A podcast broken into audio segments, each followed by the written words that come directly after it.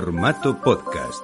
Historias con voz propia. Bienvenidos a un nuevo programa de la retina de Garfunkel, programa dedicado a uno de los hombres más elogiados de los últimos tiempos, el hombre orquesta del mundo del terror, aquel que escribe, dirige, edita, produce gran parte de sus obras, aquel que nos sumerge en sueños, maldiciones y juegos, aquel que nos ha hecho volver a la misa del gallo. Amigos, abramos la puerta a nuestro nuevo favorito, Mike Flanagan.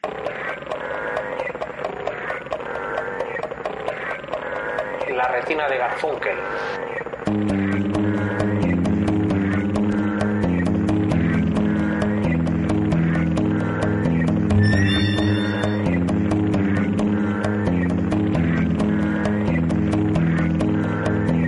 Muy bien, pues bienvenidas y bienvenidos a esta nueva edición de la Retina de Garfunkel, una edición muy especial porque es la primera vez que empezamos un tema en un programa y lo continuamos en el siguiente. No sé si es bueno o malo, pero vamos a seguir hablando de series que, que por lo que nos ha llegado gustó bastante el capítulo que hicimos sobre series. Tengo que decir, y sin que suene a falsa modestia, que estamos muy contentos de cómo quedó ese capítulo, nos lo pasamos muy bien, fue muy divertido y no sé vosotros, pero yo aprendí mucho. Así que vamos a... ¿Cuándo lo pasamos mal, Chema? ¿Cuándo lo pasamos mal? Tú, bueno, también es verdad. iba a decir, iba a decir muchas veces, pero no, que también tiene razón, que leche. Nosotros nos divertimos siempre mucho. Mira, mira qué cervezaza te estás bebiendo para empezar.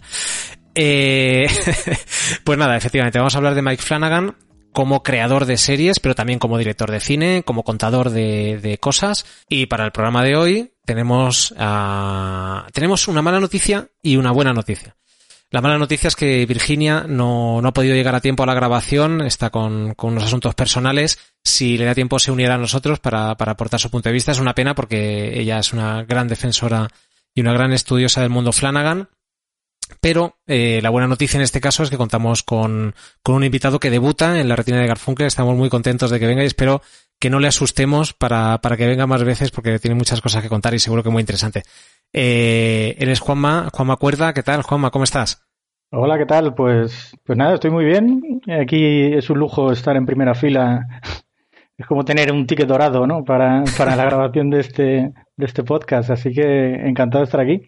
Bien, bien. Bueno, ticket dorado y tienes la, la, tienes la mano sobre el botón, es decir, eres decisor de lo que pase aquí hoy, así que tienes, tienes una responsabilidad y, y, bueno, y no solo eso, sino que encima tu contacto con el mundo audiovisual, pues no solo como espectador, sino que además has podido meter la patita un poco en el sector y has sido, eh, corrígeme, eh, guionista de alguna, de alguna peli o algo así, ¿no? Sí, bueno, una, sí, eh, tengo algunos guiones escritos, y una entradita en IMDB. Eh, eso sí. Vale.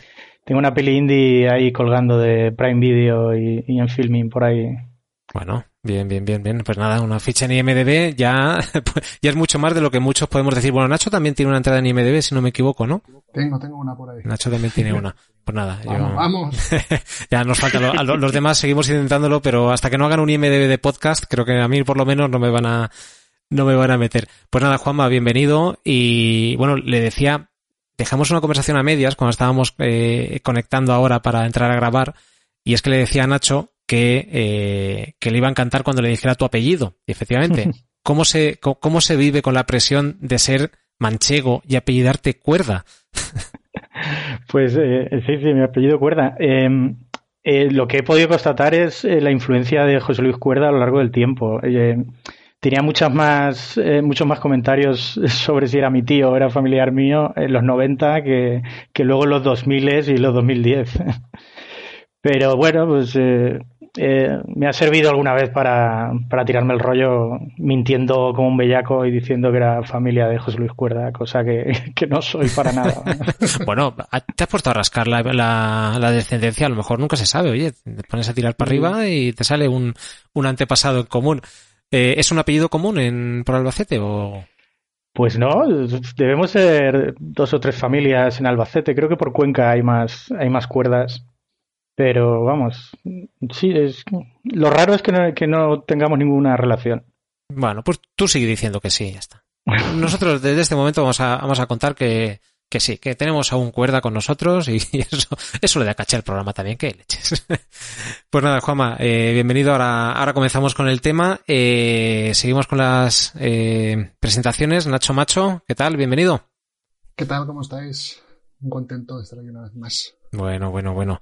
Pues nada, ¿tú has repasado la, la filmografía de Flanagan para, para entrar al programa o, Bueno, yo, o yo cómo entras? por- me he repasado un porcentaje pequeño, me he repasado solo dos películas. Eh, pero bueno, porque gran parte de, de- de todo lo demás, eh, pues eh, si algo tiene este hombre es que las partes potentes de lo que te cuenta se te quedan. Yo, por ejemplo, eh, ahora hay muchas cosas de, Hill House que, que se me han olvidado, pero la mayor parte yo sospecho que ya se quedaron en mi cabeza bien un poco, un poco para siempre entonces y, y siguen estando. Bueno, eso es que hizo bien su trabajo.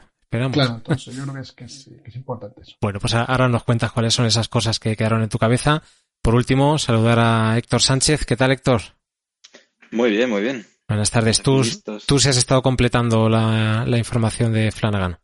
¿O ya habías visto gran parte de su curro? Bueno, yo he visto, creo recordar, por lo menos dos películas, eh, de las que, del listado superoficial de Wikipedia, creo que dos, dos películas más, eh, más las series, ¿no? Creo que casi, bueno, hay una que todavía no he acabado. La última de, de The Haunting. Bueno, pues ahora, ahora entraremos, ahora os contamos cómo vamos a organizar este programa, pero voy a aprovechar para una cosa y no vamos a hacer la ronda de películas que nos contéis la última película que habéis visto como hacemos en los programas habituales. Creo que puede ser más interesante una cosa, vamos a hacer una ronda rápida a ver si, si nos sale. Quiero que me contéis la última serie, no de Flanagan, que habéis acabado y por qué, en una frase, por qué nos la recomendaríais. A ver qué sale. Vale, empezamos por ti, Héctor, ya que estábamos contigo. ¿Tú cuál es la última serie que has terminado? La última serie que he terminado.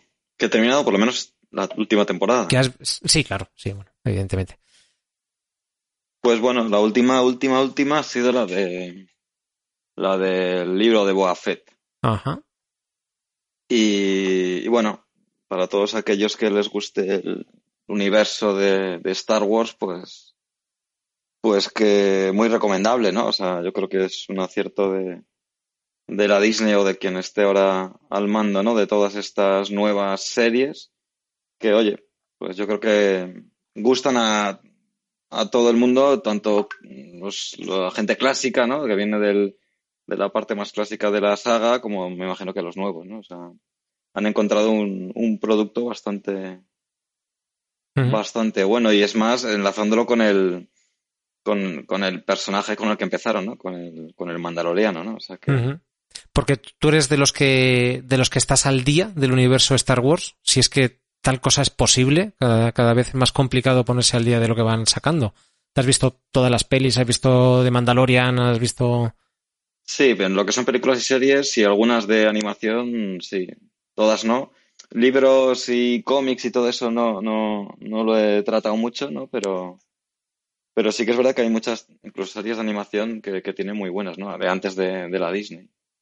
Así que, por ejemplo, Rebels, si no la habéis visto. Rebels. Muy- Pues no tengo ni idea ni de cuáles. ¿De animación? Sí, sí, sí. Más o menos, pues muchas de ellas te, te, te, te encajan en, en lo que esto puede ser un, un no parar o un no acabar, ¿no? Es decir, eh, te, te hago una serie o bien de animación o bien de, de, digamos, de carne y hueso en un momento dado entre este momento y este otro, ¿no? Y, y te sacan ahí y te pueden sacar bastante jugo, ¿no? Eh, Nacho, vamos contigo. ¿Cuál es la última serie que has acabado? Eh, la última que he acabado es- en realidad es una miniserie eh, que es eh, Pam y Tommy, ¿vale? Que es eh, sin salir de Disney Plus, pues mira. eh, y bueno, ya me imagino que habréis oído hablar de ella. Es la serie un poco que cuenta la crónica, ¿no? De todo lo que estuvo alrededor de, de aquella famosa sex tape, ¿no? De Pamela Anderson y, y su marido por aquella época, Tommy Lee. Eh, eh, allá por el 94, creo recordar, o por allí, 96, bueno, a mitad de los 90 más o menos. ¿Y por qué la recomendaría? O sea, no es una serie especialmente fabulosísima, ¿no? Ni que vaya a pasar a la historia, pero sí que es cierto que tiene mucho, mucho, mucho ritmo. El director de la serie al final, eh, bueno, es director de gran parte de los capítulos y showrunner es em, el director de, de Yotonia, que bueno, si habéis visto esa película, pues eh, os recordaréis que era una cosa como un biopic como muy dinámico y tal. Y es algo que, que aquí también se da, ¿no? Eh, yo sobre todo recomiendo la, eh, por- la serie por dos cosas, bueno, o por tres. La primera es que es una miniserie, con lo cual la acabas de ver razonablemente Me gusta. fácil. ¿vale? Que yo últimamente eso lo valoro bastante. Eh, la segunda son las interpretaciones, o sea, está absolutamente todo el mundo, está brillante, eh, especialmente los protagonistas, eh, Lily James y Sebastian Stan, que conoceréis quizá como el soldado de invierno, pues de repente aquí, ah, bueno, este hombre también puede actuar, ¿no? Y Vaya. Cosas. Em, y, Seth Rogen, que bueno, sale por ahí también y también tiene un papel bastante, bastante divertido y, bueno, está muy bien. Y ya os digo, es un, es, lo mejor que se puede decir es que es una especie de, serie que entiende bastante bien la nostalgia de los 90, pero que no es solo nostalgia de los 90, sino que de alguna manera se pregunta eh, si se le hizo a, Pamela Anderson daño con, con, con, ese, o sea, hasta qué punto se le hizo daño, ¿no? Bueno, no es que se lo pregunte, o sea, lo, afirma porque de hecho fue así, ¿no?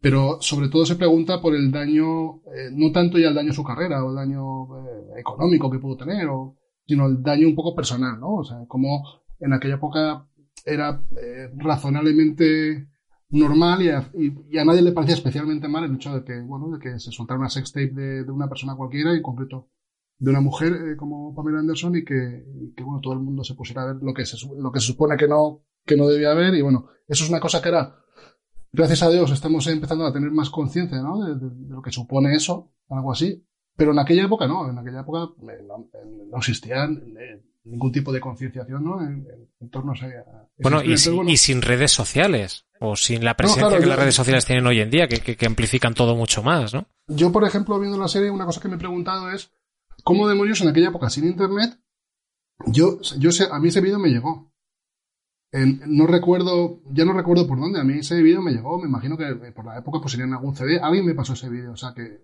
eh, fue un fenómeno muy salvaje porque se hizo, fue una cosa global cuando Internet estaba, existía, pero estaba en pañales y, prácticamente no se puede hacer ningún tipo de streaming, de streaming ni nada que se le pareciera. No, si tardábamos, tres semanas en descargarnos un disco como ponerte a bajar un vídeo.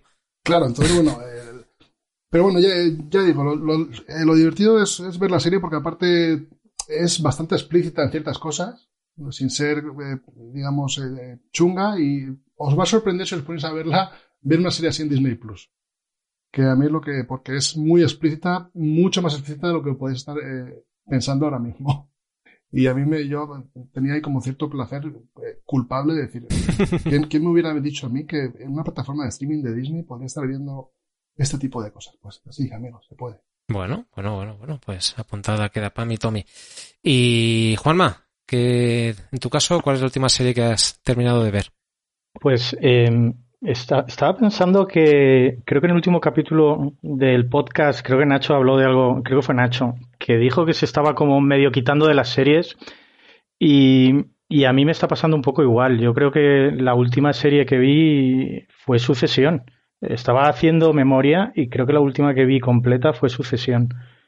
Y claro, es que después de Sucesión es difícil. Bueno, yo tengo que decir que, claro. me, alegra que no hayas visto otra, o por lo menos que no lo recuerdes, porque el pozo de esta mola que hablemos de ella. Sí, sí, a mí me da la sensación de que es la serie de referencia hoy en día en cuanto a estándares de calidad. O, es la serie que genera conversación, ¿no? Que genera, es la serie que genera eh, comentarios del último capítulo. La gente se reúne a hablar del último capítulo. Y, bueno, no, no, se la puedo descubrir a nadie, ¿no? Eso es, es pues eh, tiene unos niveles de producción brutales, tiene una escritura que, que, es alucinante, unos personajes que te, te marean, te, te descubren lo peor de ti mismo, como disfrutas de ver a esa gente tan tan tirada y, esa gente tan despreciable y cómo, y cómo te pones de su parte. Bueno, es una serie muy disfrutable. Y, y después de esa serie eh, yo me he encontrado un, pequeño páramo en, en, la oferta en la oferta de las plataformas. No sé, no sé si no sé si provocado también por el por el tema COVID que frenó muchas producciones también. Y, y la verdad es que he ido picoteando aquí y allá, viendo algún, algún capítulo suelto de alguna cosa. Empecé a ver un poco el ala oeste, que la había perdido en su momento. eh, pero no, no, no he terminado ninguna otra después de Sucesión. Es es verdad entonces que, que te has pasado el algoritmo. El algoritmo no tiene nada para ti ya. no tiene nada que ofrecerme, verdad. Juanma, leer un libro o algo. No, ya no, ya te lo has pasado. Pues, No. pues sí, eh, eh, estoy experimentando cierto cansancio de, de tanta oferta audiovisual. Y, y estoy viendo, este año estoy viendo más películas y menos series. Bueno, al, al final lo hablamos un poco en el programa anterior.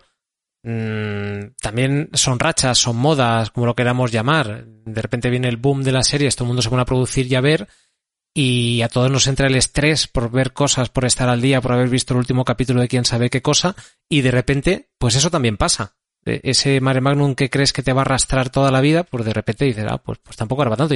Y sacas la cabeza y, y te permite revisitar cosas del pasado, ¿no? Y decir, joder, es que de repente, mira, es que Los Sopranos la tengo pendiente. Joder, venga, pues, y no importa ponerte una serie antigua, un contenido antiguo, cuando lo que hay ahora, pues no te, no te satisface, ¿no?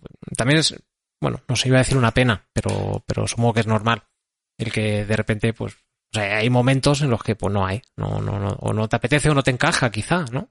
Bueno, es que tam- también hemos llevado un ritmo de consumo que, Eso. que es- es- no es sostenible. es que hemos, hemos devorado muchísimas horas de, de series. Bueno, yo he devorado muchísimas horas y imagino que, que- que todos estamos un poco en esta situación. Sí, sí. Y, y bueno, esto se tiene que resentir en algún momento, claro. Bueno, también a lo mejor quizá por el camino nos hemos vuelto, espero, más selectivos.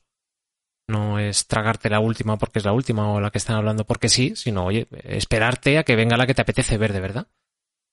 Y vosotros sois de los que tenéis varias abiertas a la vez. O sea, que Series. Yo es que, yo es que sí. ¿sabes qué pasa? Que yo serie para planchar como tú no tengo. no, es broma. Es broma, es broma. Eh, sí, supongo que es inevitable, ¿no? Siempre tienes abiertas como, como tres o cuatro y a las que, o sea, Pero te puedes, te puedes, por ejemplo, te puedes cansar de una porque yo es que me pasa con algunas que, que digo, vale, pues que me no, no sé, no me ha enganchado en los últimos capítulos, pero quiero seguir viéndola, pero ahora voy a ver otra cosa porque no me apetece, ¿no? pero, pero eso, Eh, y luego vuelvo. claro, pero Vuelvo eso, y, y ya se me olvida todo lo que había visto porque Eso te iba a decir, o sea, lo- eso lo puedes tiempo- hacer con series eh, donde cada capítulo tiene vida propia, digamos, ¿no? Pues con, no sé, con un CSI te puedes poner un capítulo de CSI cuando te dé la gana. Voy voy a ver de qué, de qué va esto. Pero uno que tengas una continuidad temática y una continuidad del argumento muy fiel entre capítulo y capítulo, jo, a mí me parece, yo si dejo una media es porque no me está gustando y no vuelvo. Mira, como me ha pasado con Fundación. Yo Fundación la he, la he aparcado y te digo la verdad, me da una pereza volver a ponerme con ella y no creo que, le- no creo que vuelva. A mí me gusta el concepto de, de hacer tu propia parrilla, no, no zampártelas de golpe, que con HBO es, es fácil hacerlo así, porque cada día, eh, cada serie tiene su, su día de estreno. Y, y entonces, pues, pues sí, colocarte los lunes eh, eh, eh, sucesión, los martes saltar a Sex Education, los miércoles a, a- a The Night Off y ir haciéndote tu semana y cada día de la semana tener tu capitulito y, y no y no pegarte el atracón el, atra- el atracón tipo Netflix de, de- de toda- todos los capítulos posibles Eres tu, tu propio programador, ¿no? Como si volvieras Sí. a la tele de por antena, ¿no? Y ¿qué- ¿qué Exactamente. toca hoy? Médico de familia. eso es, eso es. ¿Llegas a tener una para cada día de la semana o para cada o momento del día? No sé, a lo mejor te pones un sábado a mediodía, no es la misma que te pones un viernes por la noche. No, no sé si. No, pero sí he tenido, he tenido épocas de tener tres o cuatro días eh, bien cubiertos. Con también porque, pues eso, pues eh, Ricky Morty salía los lunes y había que verla el lunes. Y, y HBO sí que te, te va permitiendo jugar con eso. Pero claro, tienen que coincidir, que sean días diferentes. Sí, sí. Y lo que sí, lo que sí tengo también es intento o intentaba eh, mantener una unas series de larga duración, mantener el interés de series de larga duración con series de corta duración, con sitcoms de, de media hora, eh, mezclando con, con series de más enjundia de una hora. Eso, eso pues te permite más variedad en el Sí, menú. La, la típica serie de. Sí, yo, yo el otro día lo hablábamos, yo es la que te pones comiendo. Por esta que tengo que prestarle menos atención. Pues un, un Ricky Morty, yo me lo he puesto históricamente para comer siempre. Entonces, pues, bueno, pues te la pones un, no sé, en Community, por ejemplo, me salen ahí nombres de, series de, de, comedia. ¿Tú, Nacho, sueles ver muchas eh, o te pegas el atracón y las vas acabando?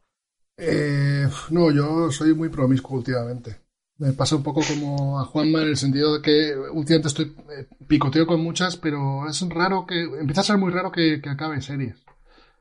Eh, pues estoy haciendo, ya lo comenté el otro día, yo el tema de lo de cancelarlas yo, eh, he cogido, le he cogido el gustillo y, y, me, y me pasa, o sea, estoy probando últimamente mucho y os soy misericordia. Pues, eh, sí, pruebo siete y pues seis caigan, es un poco como la cúpula del trueno, ¿no? Siete entran y una sale. Y, pero bueno, sé que yo lo que normalmente suelo, suelo tener eh, un par de, de, series que, bueno, que suelo ver en pareja normalmente y luego eh, otro par que suelo ver yo. Eh, pero bueno, que dentro de esas dos, pues posiblemente empiece a ver dos, pero eh, dentro de tres días una de esas dos ya ha cambiado a ser otra, porque ya ha cancelado. O sea, entonces, ha cancelado a mitad de temporada. Eh, a mitad a mitad o a los tres capítulos o cuatro, dependiendo. Y luego sí que lo que sí que hago es lo que comentaba también Juanma, el, el tema de tener alguna, alguna sitcom por ahí. Eh, siempre. Tengo un Seinfeld, tengo, empecé justo el otro día, que creo, creo que me lo voy a pasar muy bien con ella, eh, It's Always Sunny in Philadelphia, que bueno, tiene, tiene, mucha, no, no mucha fama y, pues tiene mucha fama, eh, llevan ya como 11 temporadas eh, de, de la sitcom esta, eh, la pusieron entera en Disney Plus hace como una semana y es de esas series que, que te ves un capítulo o dos y dices, esto tiene pinta de, de que va a estar bien y que los 11 años que lleva van a ser justificados. Entonces yo os lo digo por si le queréis echar un ojo. Pues sí, sí, pues justo acabo de, de iniciarme yo en el mundo Disney Plus, así que aunque tengo que decir que para eso tendría que abandonar mi proyecto de ponerme al día con los Simpson. Sí, oh. ese y le cuéntame. que he empezado con el proyecto de ponerme al día con los Simpson. Además, eh, voy a empezar a ser muy metódico. He cogido la última temporada que están emitiendo, la 33, y la estoy empezando a ver. Cuando me ponga al día con la 33, cojo la 32. Y así voy tirando para atrás yo hasta... Hice, yo, yo, hice una versión de ese proyecto que era mucho más fácil, que era ponerme al día solo de los capítulos de Halloween. y ya he visto todos los de Halloween. Bueno, no, es, es ya... que ya no es fácil, porque 33 capítulos de Halloween, amigo. Claro, que, que eso ya es un... Sí, sí, eso, eso, es más de una temporada normal de, de Los Simpsons. Creo que ya, por cierto, no salió el nombre de, de las series, de la serie de Los Simpsons, y yo creo que si hablamos de series, aunque sea de animación, hay que, hay que mencionarla, ¿no? Una serie que lleva 33 temporadas, ni más ni menos, que, se dice pronto. Pues yo os voy a recomendar eh, la última que he acabado, que es Mare o Mer, no sé cómo se pronuncia, y mira que la he visto en versión original, Mer, vamos a decir Mer, Mer of Easttown, que es la serie de protagonizada por Kate Winslet, que está en, en HBO Max, y que es una peli, una serie policíaca, entre comillas, clásica, en el sentido de que comienza con un asesinato y la investigación de ese asesinato por parte de las autoridades locales.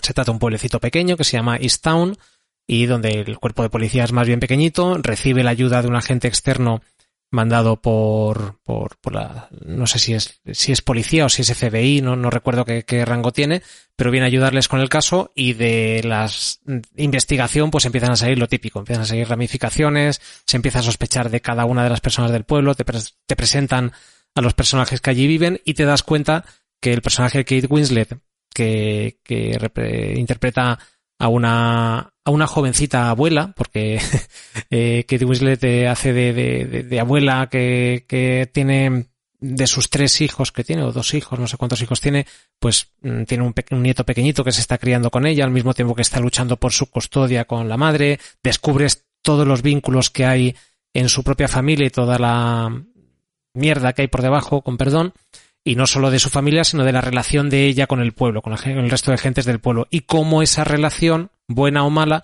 influye en, en la propia investigación. Pues este ambiente claustrofóbico de los pueblos pequeñitos y la investigación y el, el, ritmo y la tensión van creciendo, creciendo hasta un, unos dos o tres últimos capítulos mmm, frenéticos y donde, donde se convierten más en una, en una historia de acción y bueno, bien, bien, a mí me, ha divertido mucho, me parece una serie muy bien interpretada, muy bien construida, creo que encaja todo bastante, bastante bien y le da un puntito de más a, una peli eh, o a una historia policíaca de investigaciones que se puede quedar un poco planita. Bueno, me ha gustado, me ha gustado y Kate Winslet está, está bastante bien. No sé si la habéis, eh, tú sí Juanma si la habías visto porque de hecho creo que... Sí, sí, yo la he visto, sí. Estoy muy de acuerdo con lo que has dicho. me, me, viene por recomendación tuya, así que, eh, eh, bueno, sabía que la habías visto y bueno, pues bien, la, la, la dejo ahí recomendada. Así que, pues nada, ya está. Ya nos hemos puesto un poco al día. Veintitantos minutos de programa. Es momento de empezar con, con el señor Flanagan. Como decíamos en el programa anterior, si no lo habéis escuchado, esperad. No corráis todavía, esperad, acaba de este, no pasa nada. Pero recomendamos que lo escuchéis porque hablamos de series en general, de cómo nos han marcado y de cómo nos, cuál es nuestra relación con las series y, cómo es la relación de los creadores de las series por así decirlo, con ellas mismas. Y hablamos del concepto de showrunner. Pues bien, vamos a hablar de uno en concreto que a todos nos gusta mucho, que es Mike Flanagan, y que quiero que empecemos pues contando quién es la figura de Mike Flanagan y qué, qué lugar ocupa, ¿no? Y por qué vamos a hablar de él, Nacho. Vas a ser tú quien nos, quien nos introduzca al personaje. Eh, bueno, yo os voy a hablar más, que hacer un, recorrido wikipédico, porque, porque en este hombre yo casi prefiero contaros eh, mi experiencia personal eh, con Mike, o sea, cómo entra Mike Flanagan en mi vida. Que no es que fuera un cambio maravilloso en mi vida, ¿no? Que, que yo fuera una persona infeliz y de repente llegó este hombre y todo cambió. No, pero es, es curioso porque eh, yo recuerdo en su momento ver Oculus sin, o sea, sin esperar absolutamente nada de esa película. De hecho, miento, sí que esperaba algo, esperaba que fuera mala. Porque, eh, joder, no tenía, en principio no tenía buena pinta. Yo soy muy, muy, muy seguidor del fantástico y del terror y precisamente por eso sé que el porcentaje de películas de mierda en el género pues es, suele ser alto, ¿no? Entonces una película que es Oculus, el espejo del mal, pues a priori no sé yo, ¿no? Pero bueno, por alguna razón pues me la puse y, y me sorprendió. Y fue una, una película que me sorprendió eh, bastante. Me pareció que estaba muy bien llevada, tenía una premisa muy curiosa y, tenía un ritmo que estaba muy bien y tal. Y a mí ni siquiera me quedé con el nombre del director, pero bueno, pero me llamó la atención la película porque de repente, pues es de esas extrañas mini joyitas que te encuentras sin ningún tipo de, expectativa. Eh, hacemos fast, fast forward en realidad a muy pocos años después y de repente me encuentro que todo el mundo está hablando de un tal Mike Flanagan que ha hecho una serie fabulosa en Netflix. Y claro, cuando me pongo, digo, Mike Flanagan. Y de repente digo, oh, horror, Pero si, pero si era este hombre, el de, el de Oculus. Y entonces, de esos momentos en los que te sientes la persona más inteligente sobre la Tierra, eso de, os lo dije. O no os lo dije, pero os lo tenía que haber dicho. Claro, os lo tenía que haber dicho. Ahí yo vi algo, yo vi algo antes que los demás. Eh, y bueno, es que el, caso un poco de, Mike Flanagan ha sido un, poco eso, ¿no? Ha sido una especie de, de, venida de Cristo en cuestión de, muy poco tiempo. O sea, porque bueno, este hombre lleva haciendo películas, su primer largometraje creo que es de hace más o menos 11 años, pero cuando de verdad se ha empezado a hablar de Mike Flanagan y, digamos que ha cogido cierta, cierto predicamento, en realidad es desde hace 4 o 5 años, desde que, desde que estrenó eh, Hill House. ¿vale? Eh, y cuando digo que ha cogido predicamentos, o sea, es, ahora mismo es un referente indiscutible del fantástico eh, mundial, al, menos televisivo. Eh, y bueno, y en general, y, del género, ¿no? es el típico director que presente película o presente serie, pues si ese año pillan bien las fechas para el Festival de Sitges, mm, estoy seguro que Ángel Sala pierde el culo para que esté ahí. Porque es un, se ha convertido en un referente en cuestión de muy poco tiempo. Y curiosamente, que, y luego ya podremos hablar de, ese tema, se ha convertido en un referente dentro del tema de, los showrunners, eh, sobre todo en, el concepto más, más cercano al término eh, autor. Este, este hombre no es ya tanto alguien que sea el motor creativo de una serie, sino que es que eh, encima tú puedes identificar ciertos, ciertos estilemas, temas, tipos de personaje, inquietudes en, sus diferentes series y de hecho, eh, de alguna manera podrían todas estar pasando en el mismo universo. ¿no? Este de hecho, yo creo que no soy el primero que lo dice, hay gente por ahí que habla del Flanagan verso. porque el tono al final de sus historias eh, es, es, muy similar, a, sobre todo en, la, en las en, la, en, las miniseries que ha hecho. O sea, son, yo, yo en mi cabeza esas, esas tres historias eh, ocurren en, en, en, la misma realidad. Bueno, de el, hecho... el, hecho, el, el, hecho de que haya personajes que, que, están interpretados por los mismos actores, pues bueno, eso ya, pues, ya es otra cosa. Sí, que, Pero, que esté su mujer siempre ahí. Es, es claro, el hecho de que su mujer, por lo que sea, esté por ahí siempre, pues es circunstancial. ¿no? Pero bueno, eso, que, que al final eh, se ha convertido en una figura de, de, la que hay que hablar y bueno, o bien o mal. Hay gente que no puede ver a este hombre, hay gente que no ha soportado ninguna de sus series, pese a lo cual, curiosamente, luego ven la siguiente. Eh, eh, sí, yo eh, sigo bastante gente que se cagó en la leche con, con Hill House, madre mía, no es lo que me habéis dicho, tal, es, es aburrida, no hay tanto susto, no sé qué. Pese a lo cual vieron la, la siguiente, oh, joder, es que es igual que la otra, joder, es que un poco, tal. Y, bueno, eso, y, y, eso y, es algo y han que... vuelto a ver y han vuelto a ver Midnight, Midnight Mass. Es algo que en Twitter pasa continuamente. ¿eh? Arturo Pérez Reverte nadie lo puede ni ver y todo el mundo le sigue su cuenta. Mundo, sí, es un, es un, poco el mismo fenómeno, pero sí, el tema de Midnight Mass, en cuanto salió, yo tardé un pelín en verla, tardé dos o tres semanas en empezar a verla y, y pero yo estaba súper entretenido porque la gente en Twitter era todo el mundo, vale, es que hijo, están todo el rato hablando, tal. Y claro, yo pensaba, digo, esto es como si te pones a, a ver una película de David Lynch a estas alturas y dices que, que es rara, coño. Ya, ya. Claro. ¿Qué haces ahí? A ver si, a, claro, a ver si va a ser culpa tuya y no del hombre este, ¿no? Si no te gusta, pues no pasa nada, ponte otra cosa. Pero bueno, bueno eso, que eh, crea, que, crea amores y, y odios. Y, y, ya solo por eso ya es interesante. Claro, esto, esto es lo, lo, lo que identifica claramente a un autor, ¿no? Es decir, cuando podemos reconocer cierto estilismo y ciertas historias, cierta forma de contarlas, es que estamos ante un autor, no estás simplemente ante alguien que es un, alguien que hace muy bien su oficio, que dirige, que le van cayendo proyectos y hace y hace y hace, pero pues, te puede dar un poco más, puede pasar un poco más desapercibido. Eh, Juanma, yo creo en este caso me gustaría saber tu punto de vista y, o sea, ¿qué rasgos reconoces tú en una obra de Flanagan? ¿Qué le, qué le puede convertir un autor, tanto a nivel argumental como técnico incluso? Eh, bueno, eh, a, mí, a mí me pasa con Flanagan un poco lo que ha, lo que ha contado Nacho. Yo le descubrí con. Bueno, le descubrí sin descubrirle con, con el juego de Gerald. Y, y luego con Hill House, eh, pues bueno, me pasó un poco lo mismo, que fui hacia atrás y dije, hostias, eh, si este tío es el de este el del juego de Gerald. Y,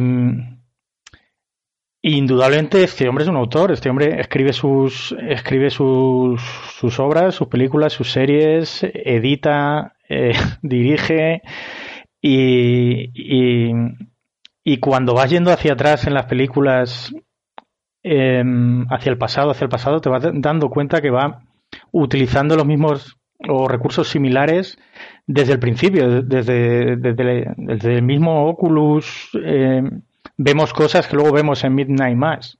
Desde en Hash vemos, vemos de hecho el libro de, de Midnight de Mass, Midnight ¿no? Mass. Ese, ese, el libro y habla de los habla de los personajes, habla de, lo, de los protagonistas también.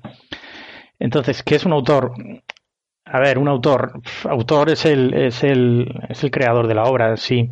Eh, solemos hablar de autores cuando además aportan un, una visión personal, ¿no? De, a la hora de rodar o a la hora de, de escribir.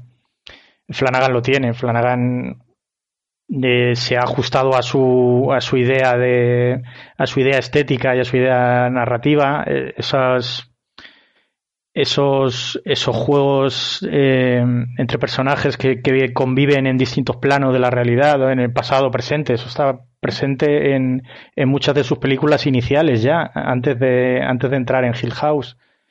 Y eh, indudablemente no es, no es un, no es un director que, de los que les gusta permanecer invisible.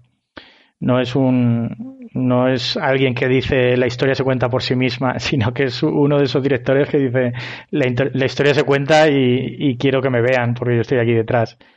Eh, bueno, pues, pues sí. Mm, supongo que eh, su, su, firma formal, pues eso sí que está en todas las películas. Uh -huh. o sea, yo, yo, creo que si os parece, vamos a, a intentar reflejar todo eso, más una cosa que, que, que se me ocurre a mí ahora mismo, eh, bueno, ya pensando en ella realmente, vamos a intentar que todo esto que acabamos de hablar se empiece, lo empecemos a desgranar con su obra. Vamos a, a ir pasando, algunas dedicaremos más tiempo y otras menos, a ir pasando por primero sus pelis hasta acabar en las series, que es lo realmente interesante, para ir descubriendo si estos rasgos empiezan a aparecer, si existen, si no existen, y qué cosas eh, ha ido aportando, ¿no? Eh, Héctor, tú, eso te iba a decir. una pregunta. Tenía Ah. una pregunta porque eh, os he oído comentar que muchas veces es muy difícil eh, meter en un mismo producto, pues por ejemplo, drama y terror o dos cosas diferentes. Y yo creo que, no sé, este hombre sí que, como le da mucho valor a los personajes, llega a, por lo menos ver, ves mucho de drama mezclado con, con terror suspense, ¿no? O sea, igual sí que ha conseguido eh, su fórmula, pues unir estas dos cosas y por eso igual también destaca, ¿no? Yo apro- aprovecho para, para meter lo otro que yo iba a comentar, que de alguna manera ya ha salido, pero creo que es interesante tenerlo en cuenta, ¿no? Es decir, eh, para mí, este, este hombre lo que ha conseguido es que tú te pares a ver una película o una serie de terror y no esperes que te conquiste o que te atrapa o que te mantenga pegado a la pantalla solo por los sustos. Es decir, yo recuerdo eh, cuando empecé a ver The Haunting of Hill House, pues yo creo que ahí no sabía quién era Mike Flanagan, probablemente no sé si había visto algo antes, yo diría que no. Eh, esperaba una serie muy de sustos, muy de. Y yo estaba ahí diciendo, venga, vale, a ver cuándo me la cuelan, venga, sí, sí, ahora estás girando la cámara para ese lado, porque cuando vuelvas al otro me vas a mostrar un bicho. Y eso nunca acababa de ocurrir. Eso, si te la vuelves a poner, te das cuenta que nunca ocurre. O sea, creo que sustos de, de no sé cómo lo llaman los ingleses, los jumpers o los no sé cómo lo llaman, ah, los jump scares. Eh, hay tres, probablemente en toda la serie de, de Haunting of Hill House. En cambio, te acojona. Pero aprovecha la historia de terror para llevarte a un sitio distinto, para llevarte a un sitio, para mí, más elevado, donde te mete drama familiar, te mete, te habla del sentimiento de culpa, te habla de cómo lidiar con el duelo, de las drogas, de los problemas mentales, de te empieza a, a meter más temas más allá del propio, de la propia historia de terror. Y yo creo que eso sí que eh, de alguna manera también le emparenta, y esto es lo, todo este rollo era para, para soltar lo siguiente, le emparenta, por ejemplo, con Stephen King. O sea, no solo adapta la obra de Stephen King, sino que creo que de alguna retoma de él, de alguna manera retoma de, de Stephen King esta forma de contar que, que te dice mucho más de los personajes. Es decir, tú no me estás mostrando a un fantasma, eh, un fantasma porque es una cosa paranormal que da miedo. Me estás mostrando un fantasma que puede ser un sentimiento de culpa que tiene el personaje, puede ser un remordimiento, puede ser un acto que ha hecho en el pasado que le persigue y no es que sea un fantasma que viene del inframundo, es que es su propio fantasma, es su propia historia chunga, su propia mochila que le persigue. Yo creo que esto sí que se repite mucho en todas las historias. De, de hecho, ahora que mencionas a Stephen King, él yo creo que es fan de, de Mike Flanagan. Siempre habla bien de él, ¿no? O- Sí, sí, o sea, yo- aquí en, en la propia página de Wikipedia de, de, de Flanagan vienen comentarios de Stephen King que dice que habla del juego de Gerald como una película horrif- horrifying hypnotic. O sea, terrorífica y hipnótica. Eh, bueno, no, no, no sé qué grado de implicación tuvo Stephen King en el libreto o en, la, o en el pasar a peli el, el juego de Gerald, pero, pero bueno, es una adaptación directa. Pero es que sin que sea una adaptación directa, para mí sigue estando ahí. Stephen King al final tiene un universo muy propio y este sí que vamos, está muy bien currado y está muy bien interconectado todo, pero al final habla mucho casi siempre de los mismos temas, de la relación entre padres e hijos, la influencia de la religión, el, evidentemente el sentimiento de culpa, mete temas como pues el alcoholismo, etcétera, etcétera. Y eso de alguna manera a mí me parece que Flanagan como autor lo coge, lo aprovecha y se lo lleva a su terreno. Que es lo que mola, ¿no? no Nacho, tú me comentabas algo parecido antes. Sí, a mí lo que, lo que me parece eh, que tiene mucho mérito de este hombre, que bueno, que, lo que estáis comentando ahora, curiosamente, es lo que, lo que sus defensores más valoran y sus detractores más les da por culo, es el tema este precisamente de no tomarse, de tomarse las historias de terror como algo más que historias de terror. Eh, a mí eso me parece fabuloso, pero hay gente que de alguna manera cree que, se le está acusando de desnaturalizar el género, ¿no? De decir, joder, pues si me vas a hacer una cosa de susto, pues hazme de susto, ¿no? Que no estén hablando de, de cómo se drogaban hace 20 años, ¿no? Entonces, bueno, es un poco, es un poco a gusto. a mí lo que me llama la atención es precisamente lo que estabas comentando, que es un, Flanagan es alguien que a nivel de, de temáticas y de manera de contarlas tiene muchísimos puntos en común con Stephen King. De vez en cuando es quizá hasta sonrojantemente demasiados puntos en común con Stephen King que está considerado como el maestro del terror de las últimas chorrocientas décadas. Y, mucha gente está crucificando a Flanagan por hacer algo que Stephen King lleva haciendo toda su carrera y por, lo cual se le ha aplaudido. ¿no? Em, yo lo que. A mí lo que me parece. Lo que me parecía que cuando estaba viendo eh, Midnight Mass, eh, yo pensaba, digo, esta es, esta es la, la, mejor adaptación de Stephen King que se ha rodado jamás, sin ser una adaptación de Stephen King. Pero no se me ocurre, o sea, eh, eh, Stephen King estaría orgullosísimo de haber escrito la novela de esta película. Quizá, quizá haya llegado el momento de que se haga al revés, de que ya no, no se hagan adaptaciones de novelas de Stephen King, sino que Stephen King haga adaptaciones de las miniseries. Uy, lo que molaría eso, ¿eh? claro, vamos a darle, ahí la vuelta. Es que yo creo que Flanagan eh, no se entiende sin Stephen King. bueno, es que está yo creo que, que, más que compartir eh, gusto, lo que es es un fan eh, total. Flanagan es un fan total de Stephen King. Y pasa, claro, es, el, es un poco, coincide un poco con el renacimiento de las, de las adaptaciones de Stephen King en, en cine y en televisión.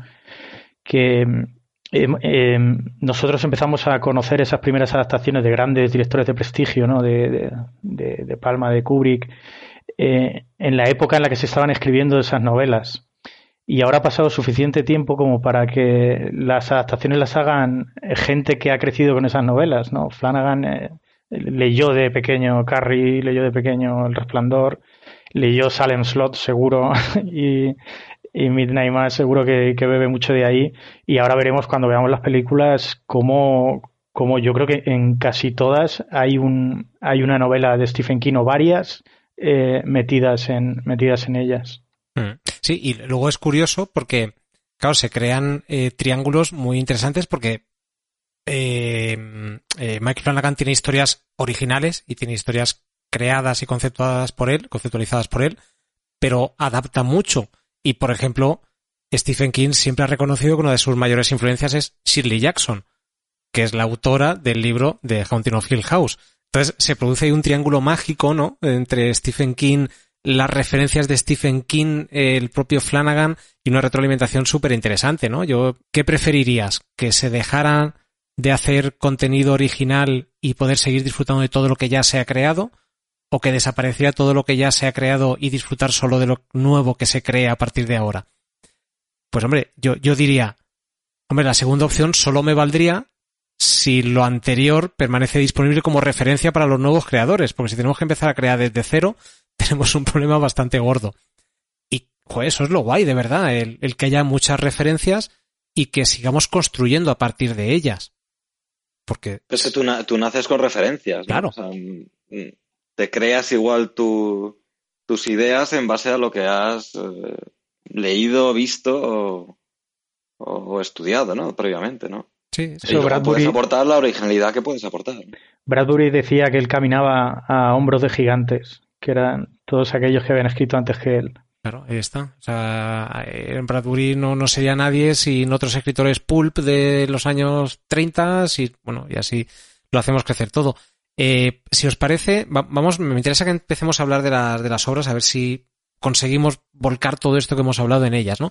Y empezaremos con, con la primera referencia accesible, entre comillas. Eh, Flanagan empezó dirigiendo pelis en... Por cierto, nació en Salem, una cosa que me ha parecido súper súper curiosa. Salem, Massachusetts, si no me equivoco. Eh, dirigió tres o cuatro pelis en su época de estudiante, pero lo primero así accesible es un corto. Un corto que se llama Oculus, curiosamente capítulo 3. Eh, yo no lo he visto, sé, tengo alguna referencia de que va, evidentemente luego lo convirtió en una película más larga, pero Juanma, tú sí lo has visto.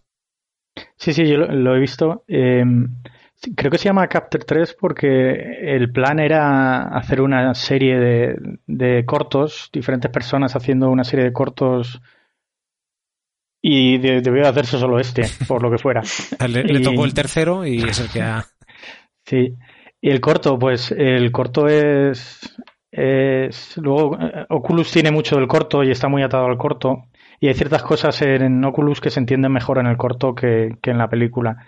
El corto es, es un chico, de igual forma que Oculus eh, es una chica que, que, quiere tomarse una venganza personal contra un objeto que está endemoniado, que en este caso es el espejo. Y, y yo creo que la, la, idea de Flanagan aquí es, es lo que luego cogería Ari Aster más, más adelante, que es voy a hacer un corto de terror eh, a plena luz. Y en este caso, pues el corto es blanco, está metido en un trastero completamente iluminado con, luz fría de estas de, de, trasteros. Y es un tipo volviéndose loco delante de un espejo eh, poco a poco. y está bien, eh, pero es el subgénero de gente volviéndose majareta eh, cada minuto que pasa. Sea, es, es, interesante. Y técnicamente los sustos los tiene milimetrados Flanagan. Ahí ya se nota que es un ejercicio de cómo te voy a alimentar el, los tiempos de cada una de las escenas para pegarte el susto en el momento adecuado. Yo, creo que es un muy buen ejercicio de, de, de alguien que se está iniciando en, narrar cosas de terror. Uh. Eh, no, no, sé si alguien, yo no, no, lo he visto, como digo, Nacho Héctor tampoco lo, lo, lo habéis visto, ¿no? ¿no? No, sé dónde está accesible en YouTube o algo así, me parece. O... Pues sí, está en YouTube. recuerdo. Está en YouTube. Yo creo que eh, la persona, no, no sé si es algún usuario ruso o alguien así que lo, que lo pusiera, no sé, era una cosa llegué más o menos fácil a él, pero pero vamos, tampoco era una fuente muy oficial. Bueno, pero yo creo que Oculus eh, capítulo 3 eh, lo podemos considerar como, pues eso, pues un ejercicio de alguien que, que está empezando a abrirse hueco y que utiliza este tipo de producción para, para enseñar quién es, ¿no? Para sacar un poco de músculo o para, o para experimentar cosas que, que todavía no había conseguido rodar, ¿no? Luego, eh, es curiosa la historia de su siguiente película, de su primera película en realidad, Absentia, que es una peli que se autofinancia, o mejor dicho, se financia con aportaciones del público con eh, crowdfunding. Es una, una película que, que, él pretendía hacer y la, la sacó en... Eh, ahora no me acuerdo cómo se llama el portal de, eh, de crowdfunding. Kickstarter. En Kickstarter, sacó el proyecto en Kickstarter y consiguió financiación y la rodó. Y es una peli autoproducida en la que hace todo, está grabada en su casa, eh, participa la que era en ese momento su mujer, eh, la, la, actriz principal eh, era mujer de Mike Flanagan en ese momento, estaba embarazada de verdad del hijo de ambos y, y, está rodada de una manera muy, muy casera, muy casual. Pero yo la he empezado a ver hoy, me he quedado a medias, tengo que decirlo, pero me parece, me ha sorprendido que desde el principio ya empiezan a salir cosas que hemos visto en las series. No sé si vosotros lo habéis visto. Eh, no, la, la, la, película no, va de. El, el, argumento es eh, bueno, en realidad es muy sencillo, es de una, de una chica, de, una eh, mujer que su marido ha desaparecido siete años atrás y ella ha desaparecido sin dejar ninguna pista, no se sabe dónde están y si puede estar fallecido o no. Y ella eh, está preocupada en su búsqueda, colgando cartelitos en el barrio y demás, pero al mismo tiempo descubrimos, mm, la, viene a visitar su hermana a casa, que tiene los papeles para pedir la eh, declaración de fallecimiento. Al parecer en Estados Unidos, cuando pasan siete años desde la desaparición de una persona, se le puede declarar oficialmente muerto, pues para, evidentemente, pues para los trámites que sus familiares deban hacer en cuanto a, bueno, reparto de posesiones o lo que fuera, ¿no? Entonces ella va a ejecutar esa declaración de fallecimiento y eso coincide con que empieza a haber visiones de su marido fallecido que la empieza a visitar. Y empezamos a tener eh, la peli de terror viene por ahí eh, la hermana empieza a intentar descubrir la influencia que puede tener un túnel que hay en el barrio eh, en la desaparición del marido, si, es un punto de desaparición ahí como medio paranormal, y a ella se le empieza a aparecer el marido. Entonces, por ejemplo, empiezan a aparecer esos planos en los que ella está tan tranquila y el fantasma del marido está en una esquina mirándola. Y, esto lo hemos visto creo que en todas las series. Y, de repente le mira y dice, ¿tú qué haces aquí? Y sé lo que hiciste. Es, es, como algo del pasado que viene a torturarla. Es de nuevo algo que ella tiene dentro y que manifiesta con un fantasma. Que el fantasma venga del otro mundo o no, pues en realidad, hasta donde yo he visto, ni lo sabemos ni nos importa, pero sí que nos dice, esta persona tiene algo que ocultar, tiene algo que purgar, tiene algo por lo que puede empezar a penar. Y, es una peliculita, eh, esta mañana escuchaba eh, en un podcast que hablaban de ello, que, está editada en Final Cut, o sea, que, está hecha en casa. está rodada con, cámara casera casi y, editada con un programa de, ordenador. Y, pero está muy bien hecha. ver en, en Prime? ¿Está? Está, yo la he visto, por cierto, no, yo la he visto en Amazon Prime, pero te tienes que suscribir, te dan 14 días de prueba a una de las plataformas que tiene Cidi o Citi o Cidi, no sé cómo se llama, que luego he descubierto que tiene mucho contenido de telenovelas turcas. Así que es posible que después de los de los 14 días de, prueba me quede. Y el próximo día os cuento qué tal las telenovelas turcas. Pero bueno, con esos 14 días de prueba que dan, pues sirve para ver, por ejemplo, esta película. Eh, y bueno, me he quedado a medias, pero la acabaré de ver porque me ha parecido muy interesante. Y, me pasa un poco lo que tú dices, Juanma. O sea, me parece como un ejercicio de, ritmo muy bien hecho, muy, muy bien construida, muy tic, tic, tic. El montaje es muy minucioso. Eh, se nota que tiene un dominio de la técnica bastante bueno y, te, superpone muchos planos para contarte algo muy rápido. Bueno, tiene, tiene un ritmo interesante y yo creo que, que funciona. Así que si no lo habéis visto, creo que, que os vais os va, os va a descubrir cosas interesantes. Eh, después entramos a Oculus. Yo Oculus no la he visto, la película. ¿No? ¿La habéis visto? Nacho. Sí, sí, yo la, yo la he visto, sí. Nacho. Sí, pues yo, yo, la vi en su yo lo que pasa es que la vi en su momento y la, recuerdo un poco lo que, lo que os he comentado antes, el, tema de que de repente me di cuenta eh, razonablemente pronto mientras lo estaba viendo que no era la típica peliculilla directa a vídeo de terror que, en principio esperaba yo. O sea, ahí de, repente, no especialmente en aquella película, pero yo sí que recuerdo que de repente los personajes parecían un poco personajes, no eran simplemente... Eh, no había muchos, creo recordar, había una chica que era la protagonista y, ¿no? y su hermana, o... Eh, había pocos personajes, pero, pero como que te importaba lo que les pasara, ¿no? Desde un principio. Y eso es algo que parece una tontería, pero no es tan sencillo de encontrar en un porcentaje muy, muy grande del cine, del cine de terror. Y, y, yo recuerdo eso, la, habilidad con la cual una premisa que sobre el papel es un espejo maldito, pues ya me imagino qué tipo de, de trucos me vas a hacer. Pues probablemente o, no te hacía solo eso o, te hacía otros distintos, pero a mí me llamaba, me llamaba mucho la atención esa película y, y, de hecho recuerdo comentarla mucho con amigos en su día. Y, y todo el mundo me comentaba lo mismo. Pues yo jamás me hubiera ocurrido ponerme a verlo. ¿no? El, espejo maldito. Sí, pues que, claro, eh, el género de terror al final no se va por diferentes caminos y parece que a veces es difícil encontrar material nuevo, material original, ¿no? A mí yo cuando veo, si yo viera la filmografía de Mike Flanagan sin haber visto nada, pensaría, joder, pues este está subido a la ola de, no sé, es una bobada, pero a mí me recuerda a la ola esta que hubo de terror coreano o terror oriental, que de repente todas las películas tenían que encontrar un objeto maldito o una maldición por algún lado y que fuéramos perseguidos por, por el mal, ¿no? Eh, Oculus, eh, Ouija. que, ¿no? por el nombre, sí. sospecho que por que no lo sé porque hablo muy, muy de muy de memoria, pero probablemente el, el largo de, de, Oculus coincidiera un poco, puede que coincidiera con la fiebre, cuando empezaba la fiebre de James Wan, puede ser. Sí, es probable, ¿eh? ¿Vale? Posible. Digo mm. porque es muy probable que, que probablemente la, la, financiación le llegara por ahí, ¿no? Que alguien, algún productor le dijera, bueno, tú has hecho un corto que, en el que apuntas maneras, que de alguna manera es una historia que en un momento dado eh, alguien podría eh, adscribir ¿no? a, ese, a ese movimiento que está, está viendo ahora con, con, Insidious y con ese tipo de cosas. Eso es. Y, y, se la pagarán por eso. Eso es. Eh, y, y, de hecho, cuando, ahora después, cuando hablaremos de, la siguiente película, después de Oculus, ya eh, fue totalmente casi una, una one exploitation. Totalmente. 5 milloncejos, según dicen, de presupuesto tú. Oculus. Sí. Sí, eh, estaba leyendo Claro, es que esto es lo que tiene no prepararse demasiado el programa, pero bueno, que claro, la, productora de Oculus es Intrepid Pictures, que Intrepid Pictures mucho me temo que es la, productora que él montó cuando, cuando rodó Absentia, porque eh, en los títulos de crédito de Absentia sale Intrepid Pictures y me imagino que irá por ahí. Entonces, bueno, no es una superproducción, pero bueno, 5 millones de dólares no está mal para una recaudación de 40.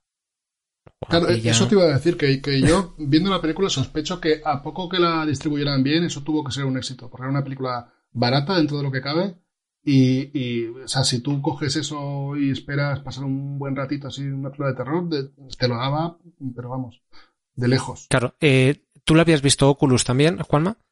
Sí, sí, a, a mí Oculus, eh, con Oculus pasa eso, que la ves enterrada en una montaña de referencias de Netflix, de películas que son todas iguales, con las mismas carátulas y que parecen clones sacados a la, a la sombra de Insidious o Expediente Warren o cualquiera de esas. Y, y a mí me gusta bastante Oculus, me gusta bastante. Eh, es una de las pelis que, en la que puedes ver a Stephen King en cada rincón, en cada rincón. La premisa son dos hermanos, una hermana que va, va, va a buscar a su hermano que acaba de salir de, de una institución mental donde ha pasado pues, los últimos 10, 15 años. Eh, Son, son dos jóvenes, 10 y- 18, 19 años. Y, y a ver si a ver a qué os suena esto. Eh, son dos, dos hermanos que en el pasado lucharon contra una entidad sobrenatural que le hicieron daño pero no la mataron del todo y que años después quieren volver a quieren volver para acabar con ella definitivamente. Adiós. Entonces, Es esa, poco- esa es la primera premisa Un poco it. Mm. completamente it. es completamente it. Y, y a ver a qué os suena esto. Esa presencia, ese, bueno, eh, la chica monta, tiene, y esto viene el corto, ¿no? Tiene, monta ahí como un sistema de cámaras para demostrar que la, his- su padre que acabó asesinando a su madre, a ver si nos va sonando eso también, su padre encerrado en una casa eh, con un objeto maligno en su despacho se va volviendo progresivamente loco y acaba persiguiendo a su madre por las escaleras que se refugia en el cuarto de baño y a sus hijos. Eh, pues. Esto pues es eso, torrente, total. Totalmente. Eh, entonces la chica para, para es completamente resplandor, la chica para, para demostrar que su padre, para limpiar el buen nombre de su padre, pues monta un sistema de cámaras y de pruebas pseudocientíficas o de eh, no pseudocientíficas, experimentos científicos para demostrar pues que cuando se activa el espejo del mal baja la temperatura y pone pues termómetros, que cuando hay seres vivos cercanos les chupa la vida, bueno, pues todo lo intenta registrar y, y se meten los dos, ellos mismos, un poco en, en, la trampa de, de, acabar solos delante del espejo. Y, y bueno, es que si veis, si veis, si veis la película estáis viendo todo el rato It o todo el rato el resplandor, porque llega un momento que el, el, el espejo llama por teléfono también a, a, a los jóvenes y habla con la voz de su padre, que eso también nos recuerda tanto a It como al resplandor. Y bueno, es que está plagada de referencias. Incluso, no sé si os acordáis de Cementerio de Animales. Eh, la madre de Cementerio de Animales, creo que la versión original, la del ochenta y tantos, eh, tiene como una historia en el pasado de una, una tía, una hermana que estaba postrada en la cama Sí, con una enfermedad deformante brutal. Pues, pues Oculus hace precisamente ese efecto sobre la madre de la familia esta, que acaba encerrada en una habitación completamente deformada, que da mucho miedo ir a verla. Bueno, es un espectáculo de referencias esta película. Y a mí me gusta mucho. Lo que pasa es que, claro, termina la película y la premisa, la premisa en sí se sostiene en el corto, pero en la película no se sostiene, porque dices, pero ¿qué hacéis, patanes? ¿Qué hacéis ahí metiéndoos en la boca del lobo? Y vais a acabar fatal, claro. Y si no hay manera que ganéis al espejo del mal. Yo lo que sí lo, lo que sí recuerdo es que pasaban muchas cosas, entonces no te aburrías nunca. Y pasaban muchísimas una, cosas. Y, y, eran, y algunas eran muy locas. Ahora me estoy, ahora la estás contando y me, y me está viniendo. Bueno, es que el clímax, el clímax es muy, el clímax lo veremos en Hill House en el, en, en todos estos, en los episodios donde ya sublima Hill House y empiezan a aparecer los personajes de los niños, los mayores y todo esto. Eso ocurre en Oculus. Están simultáneamente en pantalla los, los niños siendo mayores, los niños siendo pequeños, los padres, bueno, y no sabes lo que es real porque el, el espejo lo que te hace precisamente es que tengas unas alucinaciones que no sabes lo que es real ni lo, ni lo que es imaginario. Y, y, es un es un carrusel, es un festival eh, esa, esa película. Lo que pasa es que la, la premisa, te dices, pues chica, eh, no, no vayas a por el espejo, quédate en tu casa tranquilamente, reas tu vida y, y no hay película, pero tú llevarás claro, una vida eso sana. Tiene sentido en el corto porque al final es una persona enfrentándose a sus miedos o a un miedo, ¿no? Es un ejercicio de, de, oye, me voy a enfrentar a esto hasta que o pete él o peto yo. Bueno, pero sí, el, claro, corto, el cuando- corto es más un duelo a muerte Claro. entre. Es algo personal. El Claro, corto claro. es como, como algo personal. Y aquí es la chica enredando a su hermano, que el pobre acaba de salir de, de psiquiatra y que, ya pensaba, pensaba que todo lo anterior no había ocurrido siquiera. Y la chica vuelve a meterlo ahí en, en, en la basura otra vez. Y, y claro, la premisa no se sostiene, pero la película es entretenidísima y, y es un festival de referencias. Yo la recomiendo mucho. Y por supuesto, los, los ojitos brillantes, los planos que rota la cámara, eh, 90 grados, todo eso ya está ahí. Sí, el, el, el girito de 90 grados para encontrarse cara a cara con el fantasma que está flotando es marca de la casa, total. Totalmente. Eh, claro, yo aquí me quedo con una cosa de las que has dicho también, que es el hecho de... Es importante el no saber qué es real y qué no es real. Creo que con eso juega muchísimo. Es decir, y, y a veces hasta le da igual. O sea, yo, yo creo que no tiene la solución ni él. De, mira, yo te lo muestro, te, te confundo un poco y luego tú como espectador ya decides si lo que estás viendo eh, es porque sucedió de verdad y porque la casa de Haunting of Hill House te muestra tal cosa o porque son fantasmas tuyos que llevas tú contigo o te lo has inventado o no Eh, al final esa ambigüedad juega mucho a su favor y la utiliza muy bien yo creo Sí, aunque yo creo que aquí en Oculus eh, toma partido, no, hay ambigüedad posible. Aquí tomas partido y sabes que desde el minuto uno estás dentro, que hay, una presencia sobrenatural, pues, eh, que también es muy de Stephen King, ¿no? Ese, ese objeto, ese objeto absurdo que, devora personas. Un coche, eh, bueno, Stephen King tiene su propio subgénero de, de coches que comen gente. Eh, y pues esto igual, solo que en este caso es un espejo. Es interesante. Claro la siguiente película cambiamos un poco porque ya no entramos tanto en el fenómeno de lo paranormal sino un poco en el no sé si calificarlo de slasher más clásico una survival horror no sé cómo llamarla no eh, hablamos de Hash película del 2016 que, que protagoniza eh, Kate Siegel. Creo que hasta hasta el momento no habían hecho nada juntos no si no me equivoco Kate Siegel es su actual mujer, que aparece, creo que a partir de aquí en, en, casi todas las producciones, y no solo que aparezca, sino que en esta el guion está escrito a medias entre los dos. Y, y me parece muy interesante porque... No, sale, sale en Oculus también. En Oculus sale también, ¿ves? Vale, pues no, no lo sabía. Ah, sí, sí, es la mujer, es la mujer del espejo. No. a ver en cuál no ha salido, ese sería... uh -huh. Sí, no, en las anteriores yo creo que no, no probablemente no estuvieran juntos, o sea que, que no, no aparece. Y Hash entiendo que la hemos visto todos, ¿no? Uh -huh. Y esta no, no, sé por qué, me parece que a Héctor le gusta especialmente. O es del tipo de películas que a Héctor le gustan, ¿verdad?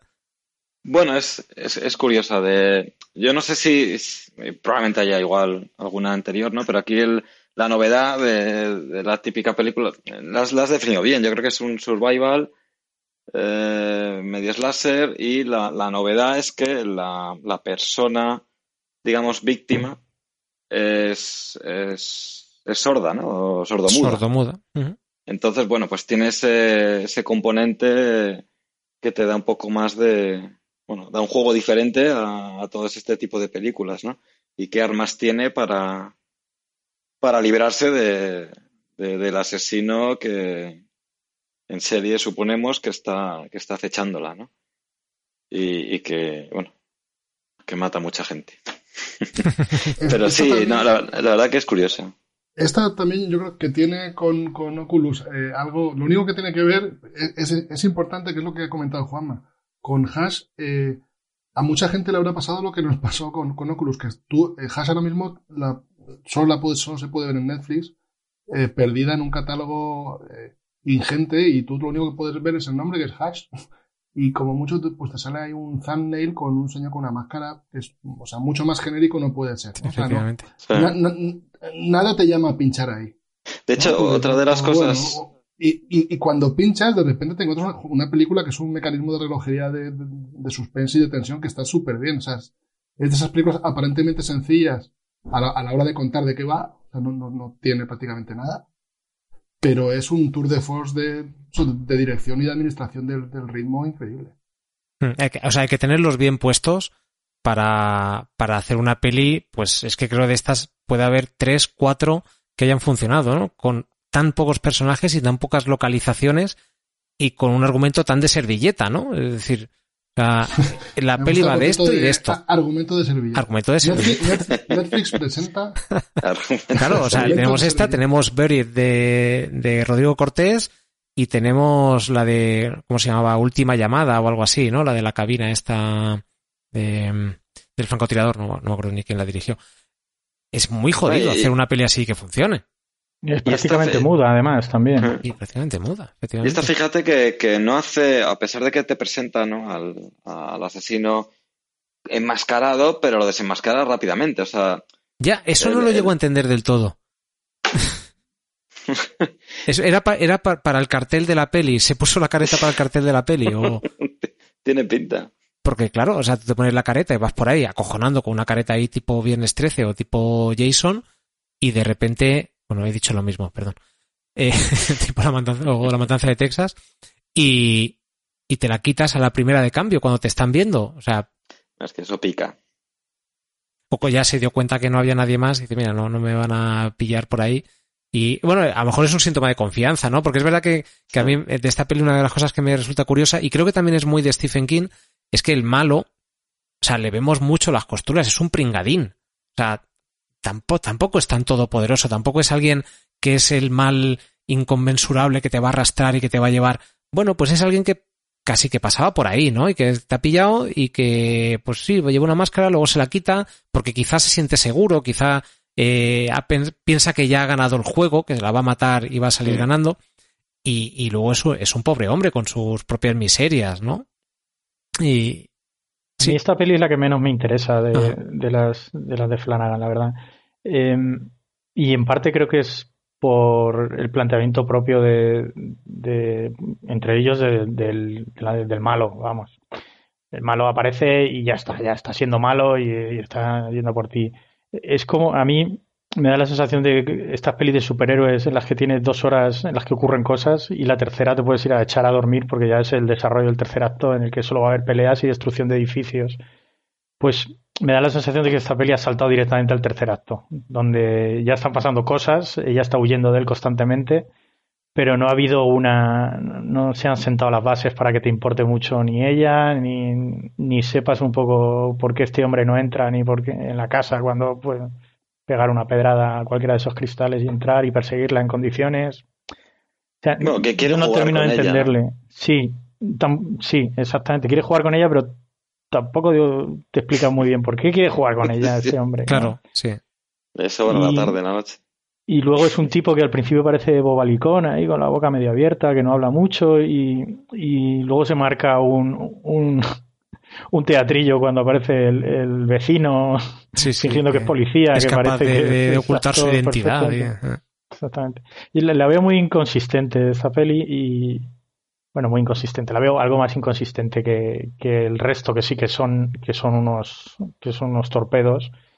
Y esa, pues bueno, la veo también ejercicio de ritmo, ejercicio de, de, de- pues eso, son como set pieces ahí colocadas una detrás de otra, pero sin una narrativa detrás que la, que la sostenga y que haga que te importe realmente lo que está pasando. Sí, yo, yo, yo creo que hay cosas que, que explota, que no explota del todo, quizá, ¿no? O sea, el hecho de que ella sea sordomuda tiene sentido en muy poquitas ocasiones.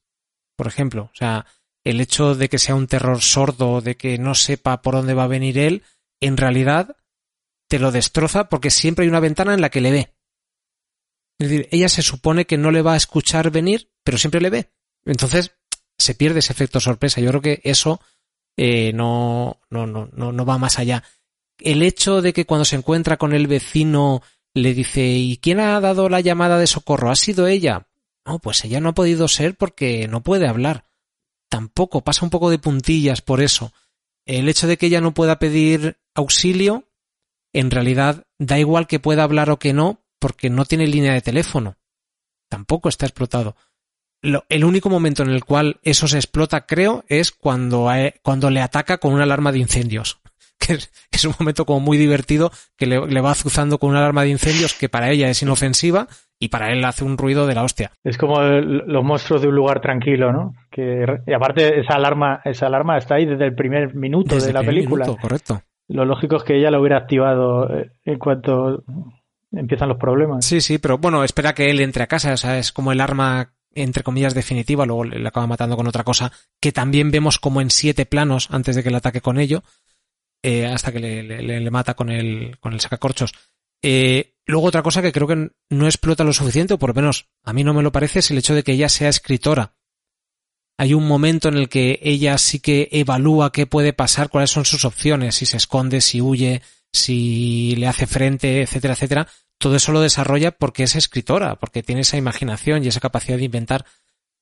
Pero en realidad tampoco es tan evidente que eso está siendo así. Sea, sí que se puede llegar a quedar un poco a medias. A mí me parece muy interesante por, por, eso, por ritmo, por frenética, por, porque creo que teniendo tan pocos personajes te mantiene el interés bastante bien, pero evidentemente es la menos Flanagan de todas. Es, sí, es, es, al final es un survival con todas las letras y yo creo que el género te hace pagar ciertos peajes que, también por ritmo y tal, yo creo que es la única película en la que, eh, es lo que habéis comentado, la construcción de personajes, pues bueno, es, son dos pinceladas y poco más. Sabes que ella es escritora y sabes que ella es sorda muda. y ya está. Y, y pues ya está. Y el otro es y, eh, un malo. Punto. Claro, o sea, es, es, una película que al final no deja de ser un simple, es un correcalles. Lo más bueno, es un correcalles que dentro de su condición de correcalles está bastante bien. Eh, sí que es cierto que si te pones un poco a buscar las costuras, pues, pues las tiene, pues porque al final es un correcalles, no es una película. Vamos a pasar a otra que yo no he visto, que es Ouija, El origen del mal. No sé quién de vosotros tres la, la ha visto. Yo la vi hace un par de días. Ah, pues la tienes fresca. Yo también la he visto, sí. Eh, sí, sí, la tengo, la tengo muy fresca y me parece una, una peli súper curiosa, porque al final es, eh, es, eh, de alguna manera es Mike Flanagan, eh, alguien encima de la mesa le, le, da la oportunidad de ser James Wan. Y, total, o sea, de hecho el, produ el productor habitual de James Wan, pues que es el productor un poco de la saga esta de Ouija, pues es el, pues es, es, el que lleva adelante, estas películas. Lo curioso es que esta es una, una saga, bueno, no sé si han hecho más después de la segunda, la verdad. Yo recuerdo que la primera película era, era un horror. Era la, la, típica película de, de, miedo. Pues, o sea, lo que yo tenía miedo que fuera Oculus en su momento, cuando, antes de verla, pues Ouija lo era, ¿no? La primera.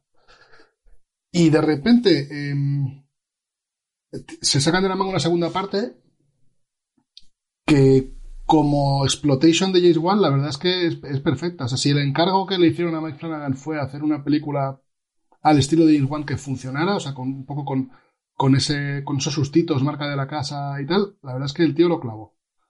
¿Vale? Y es curioso porque, bueno, eh, al final el tío no, no, no puede evitar dejar de ser Mike Flanagan, con lo cual tienes como una mezcla de, de, de, ritmos tranquilos y de personajes bien construidos con, con sustos bar, barateros pero muy efectivos marca, marca James Wan. O sea, cuando esto se pone el chip de, de sustos, de jumpscares de estos, es bastante bueno.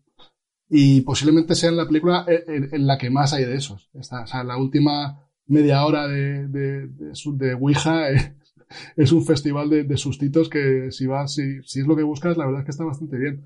Eh, el argumento es, es bastante sencillo. En realidad es una, una familia que es eh, una madre y dos hijas. Eh, el padre, el padre murió, creo recordar que en que en un accidente.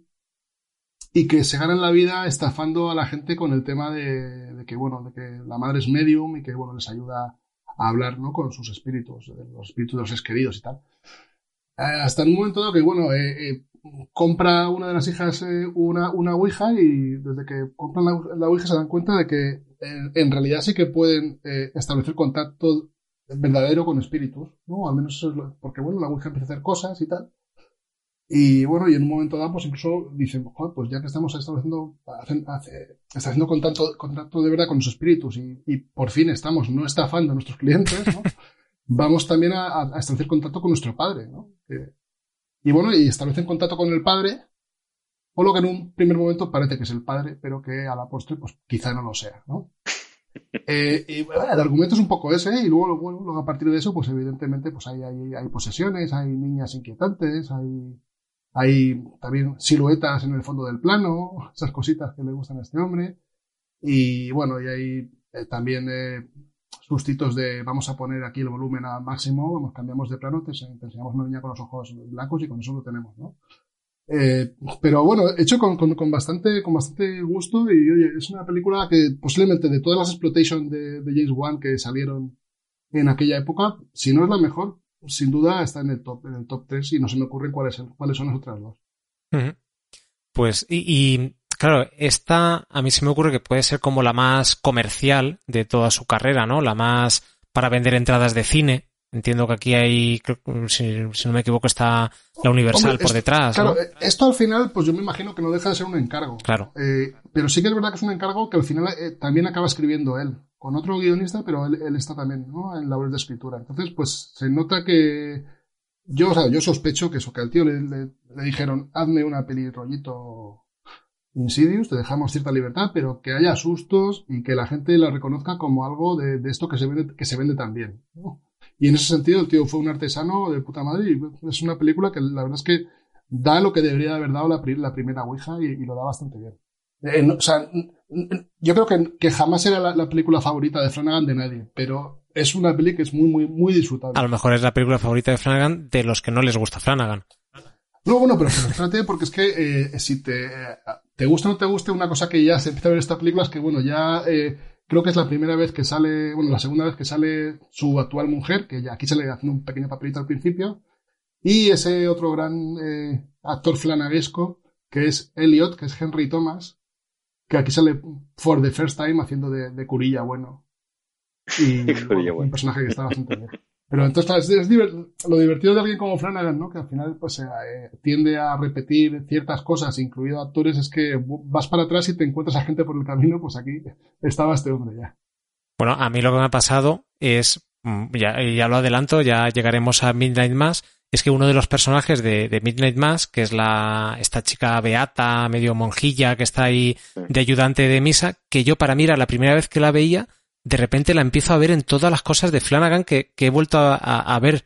Y digo, pero si estaba aquí también, digo, pero y es que de repente Son, son- lado. son como, los, como los fantasmas en el fondo del plano, pero los actores, ¿no? Todo Están encaja en el Flanagan verso. A, a mí me gusta eso mucho de Flanagan porque es como si él tuviera una su compañía de teatro y, y es algo que se pone mucho más de manifiesto en las series, ¿no? Que es- tengo mi compañía de seis o siete actores y cada vez que tengo una obra nueva pues repartimos papeles y venga todos a, a jugar otra vez con ella. Sí, porque es- y eso supongo que, bueno, sin tener ni idea, ¿eh?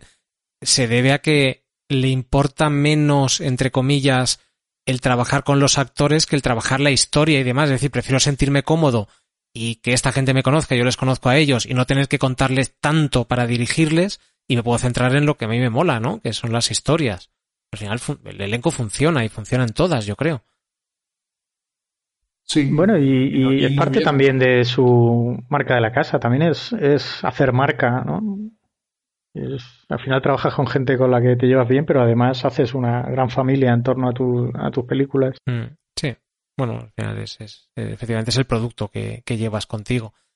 Y, y a pesar de ser, como decía, eh, si podemos llamarla así, la más comercial de, su carrera, ¿se le ve por algún lado, eh, Juanma, esta- estas referencias? ¿Vuelve, vuelve a aparecer algo de Stephen King, por ejemplo, de, de- del subgénero? ¿O es aquí ya se olvida un poco más de esa...?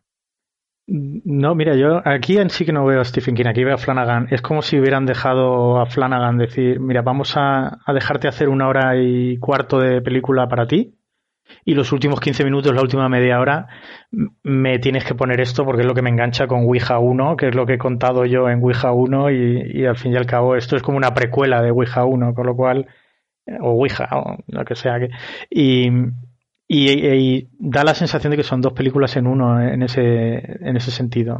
Es Flanagan siendo autor aquí y incluso metiendo efectos digitales que simulan, que simulan el, el, el celuloide analógico, porque creo que está ambientada en los 70, 60 o 70, no, no recuerdo bien. Y muchos efectos visuales, incluso el, las marcas de los rollos en el, en el, las marcas en el rollo, en, una de las esquinitas de, los fotogramas de vez en cuando. Em, no sé, es, es interesante, ah, para mí es interesante hasta esa última media hora en la que ya pues hay unas cuantas imágenes eh, que están instauradas ya en la historia por la, la primera película y que las, las va metiendo ahí con calzador, yo creo ya con el piloto automático eh, sin, sin, sin mucho más sin mucho más interés. Pero esa, esa primera hora es Flanagan 100%. Ahí sí que yo no veo tanto a, Stephen King. Sí, se deja llevar por su, por su vena autoral.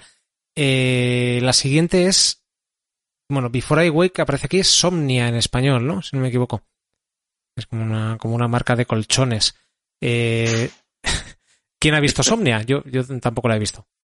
Pues nada, pues esta, esta no la saltamos. Bueno, Virginia, ¿qué te ha parecido Somnia? Vamos a dejar un hueco aquí, por si cuando venga Virginia la ha visto, que no la cuente. La dejamos aquí el hueco. Eh, entonces yo creo que tenemos que entrar en, en, en, una que es 100% Stephen King, y hemos hablado un poco antes de ella, que es el juego de Gerald. El juego de Gerald es una adaptación eh, bastante fiel, por lo que creo, de un libro de Stephen King, que es una historia también muy sencillita, es una historia, podría ser un poquito también historia de servilleta, pero a la cual evidentemente Stephen King le saca muchísima punta y, bueno, y Mike Flanagan se aprovecha bastante de esto para construir una historia muy, muy interesante. No sé, eh, Juan tú sí la has visto, ¿no? Entiendo. Sí. De hecho, vi, eh, vi el juego de Geralt y Hash seguidas y son muy similares también. Eh, Hash eh, coge muchas ideas del juego de Geralt, es anterior, pero, pero no me cabe, o sea, no tengo dudas de que tendría de que tendría en mente eh, cómo Stephen King resuelve este subgénero también. Tiene un género de, de, de coches caníbales, pero también tiene un género de, de, de, de, premisas mínimas, ¿no? Gente, gente enfrentada a problemas muy concretos, gente sola, solitaria, enfrentada a problemas muy concretos y, y sin aparente salida. Y el juego de Geralt es un, el juego de Geralt es una de estas. Y que uno, o sea, me, me interesaba sobre todo conocer, eh, tú que eres muy fiel lector de Stephen King, si está a la altura de, de, de, una historia de Stephen King el trabajo que hace Mike Flanagan con ello. Sí, sí, yo, yo creo que es incluso más mal rollera esta película que, que el libro. Esta peli te lleva a sitios muy, muy, muy negros. Eh, tiene cosas. Yo creo que es un homenaje 100% a, a las pelis de Castle Rock de, de los 90, con, con el cómo nos, muestra esta, esta cabaña en mitad de, bos, de los bosques de Maine, supongo, porque ya, es una, siendo una novela de Stephen King, pues eran los bosques de Maine, con los colores del bosque que podemos imaginar que tenían en cuenta conmigo. Y, y allí cuando van, el, eh, van esta pareja a, recuperar un poco su vida sexual con un, con un juego que propone él, que es atarla, atarla con esposas a la cama y, y él se va, se va viniendo un poco arriba. Y, y, es más, da mucho más mal rollo cómo él se va convirtiendo en un violador en potencia delante de ella, que está completamente de, atada a la cama y está completamente eh, desvalida ante él. Da muy mal rollo. Y da también muy mal rollo la historia que tiene ella. Bueno, ella lo que hace Stephen King en esta en este tipo de premisas en las que es un personaje solo enfrentado a una situación es que que suele, suele desdoblar, suele desdoblar la acción, que eso también nos, nos suena mucho de Flanagan, ¿no? Suele conectar mucho con el pasado y suele hacer presentes a los personajes del pasado en la mente del protagonista, que eso también lo hace, lo, recoge muy bien Flanagan, solo que no los mete en la mente del protagonista, sino que te los coloca en, los coloca enfrente. Y, y, hay una historia de fondo que conecta mucho con también con Eclipse Total, con la película fue Eclipse Total, que el libro es Dolores Claiborne, que las, las novelas originales están conectadas también. Lo que ella siente una noche de eclipse, que su padre, su padre abusa de ella también. Y también esa escena es súper mal rollera. Y Flanagan te pone un mal cuerpo brutal viendo esa escena. Y, y, y no sé, yo, yo creo que llega a cotas de mal rollo en Flanagan que el libro el libro las pasaba un poquito más por encima. Es explícito el libro, pero, pero lo llevas mejor, ¿no? Estás como más protegido. En el libro estás más protegido de, de, de estas situaciones, no te sientes tan vulnerable. Bueno, es un poco lo que esperas de una adaptación, ¿no? Eh, tú, Héctor, imagino que ¿en qué momento lo has visto, has visto el juego de Gerald? ¿La, ¿Habías visto ya algo de Mike Flanagan? ¿Sabías quién era? ¿La viste en su día? No, no sabía ni qué era de él. O sea, lo que quiero decir es, la vi y, y luego ahora, yendo atrás, pues ya ves quién, quién, quién es el, digamos, la persona que lo, que lo hizo, ¿no? Que lo creó. Y que, o sea, ¿la viste, la viste más o menos cuando la estrenó Netflix? O... Pues no, no sé, probablemente la vi en Netflix, eso seguro, pero no te sé decir si antes o después de, de, de que saliera. Bueno, antes no puede ser, ¿no? Después de que saliera, seguro. pero no sé si inmediatamente después o fue un poco... Pero probablemente me la, me la propusieran, porque muchas veces Netflix te, te propone... El, el, algo, el algoritmo, El es que esto, esto es todo, todo el algoritmo. ¿Y qué recuerdas de cuando la viste? ¿Qué, qué te transmitió? ¿Qué, ¿Qué sensaciones tuviste? Pues la verdad que te, te engan... es una peli que te engancha. Sea, aparte de, de que te transmite o no, como dice Juan, más un poco de mal rollo, eh, es la típica que, quieres ver cómo acaba, ¿no? Yo siempre tengo pelis que digo, quiero ver cómo acaba, ¿no? O sea, te meten en, te meten en este juego, ¿no? De, de plantearte una, pues, una escena o un, eh, digamos, una, una, una, circunstancia dentro de la película y dices, hostia, ¿cómo saldrá esto? O hacia dónde tirará, ¿no? Y, me, la verdad que me tuvo enganchado, enganchado todo el rato, ¿no? Luego aparte mezcla, no lo tengo muy, muy, muy fresca, pero sé que hay por ahí luego, aparte de, de digamos, el, el peligro que corre por el, por el perro, el lobo que acecha, eh, también hay un, quiero recordar que un asesino o, alguien que también está acechando, ¿no? O que, que no sabes ya si es un poco fantasmagórico o, o, es real o no es real. Luego, por, por lo que lees en, en, periódicos, parece sí que era real, ¿no? Y esa parte la tengo un poco más, más olvidada porque es un poco por el final, ¿no? Y, y pero, desde luego, es una peli que, que, yo recomendaría. Si no lo habéis visto, sí. verla. O sea, aquí juega, juega una vez más a, a, a, ese confundirte un poco, ¿no? O sea, no tanto a confundirte.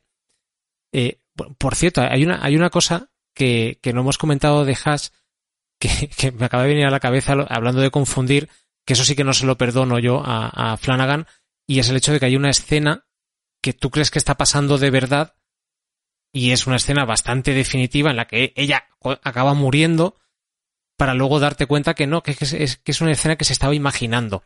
Un escenario posible que se estaba imaginando. Y digo, hombre, como recurso a mí me pareció un poquito, un poquito pobre, ¿no? Es decir, te, te, te estás mmm, generando una tensión que luego en realidad no existe más que en su cabeza y no te han dado, o sea, a lo mejor sí, no me di cuenta, ¿no? No te han dado pistas de que eso es mentira.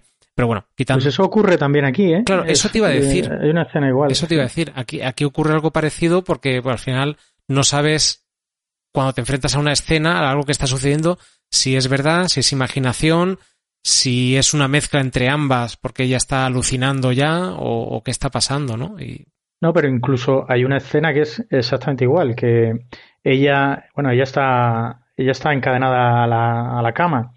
Pues una de las primeras escenas es ella encogiendo la mano, sacando la mano de, la, de las esposas, rompiendo la pata de la cama y, y, y, yéndose. Y cuando llega a la puerta se da la vuelta solo para verse que sigue encadenada y vuelve otra vez a, a, estar en la cama. O sea, es exactamente igual, el mismo concepto de escena. ¿eh? Sí, sí, sí. A mí, a mí cuando pasa eso me suele, me suele echar un poquito de la película. Es hacernos trampa.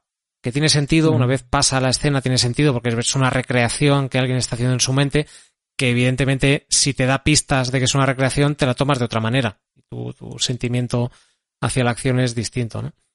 Eh, no sé, Nacho, eh, tú la viste en su momento, entiendo también. ¿Qué recuerdos tienes de ella o qué nos puedes contar así de...? de... Eh, yo la vi eh, cuando salió, eh, quizá, ya no recuerdo si, si era muy consciente. Yo me imagino que aún no era, o sea, conocía que había que a Mike Flanagan había, había visto cosas suyas, pero bueno, todo, Mike Flanagan todavía no era el Mike Flanagan, ¿no? Tal y como se le conoce ahora. Eh, pero yo sí que tenía interés por verla. Y no recuerdo si porque la, eh, había oído que la dirigía él o si porque ya había leído alguna crítica por ahí. Tuvo muy buenas críticas el juego de Geralt en general. Fue bastante unánime el hecho de que era una adaptación potentísima de, Stephen King.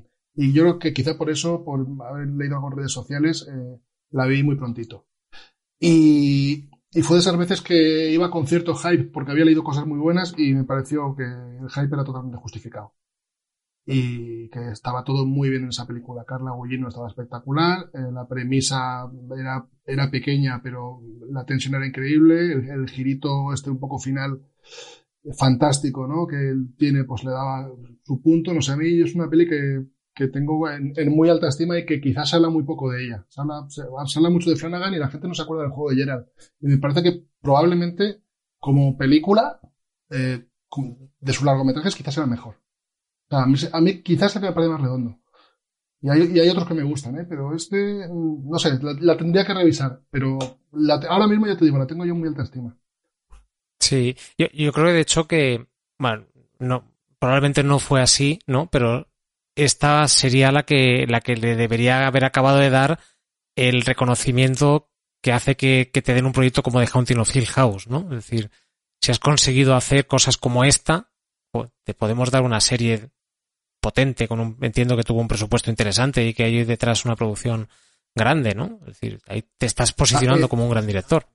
Eh, además, yo recuerdo que justo cuando sacaron el juego de Gerald, eh, muy a la vez, cuando digo muy a la vez, a lo mejor con, con semanas de diferencia, eh, casualmente coincidió en Netflix con otra adaptación de Stephen King, que creo que era 1922.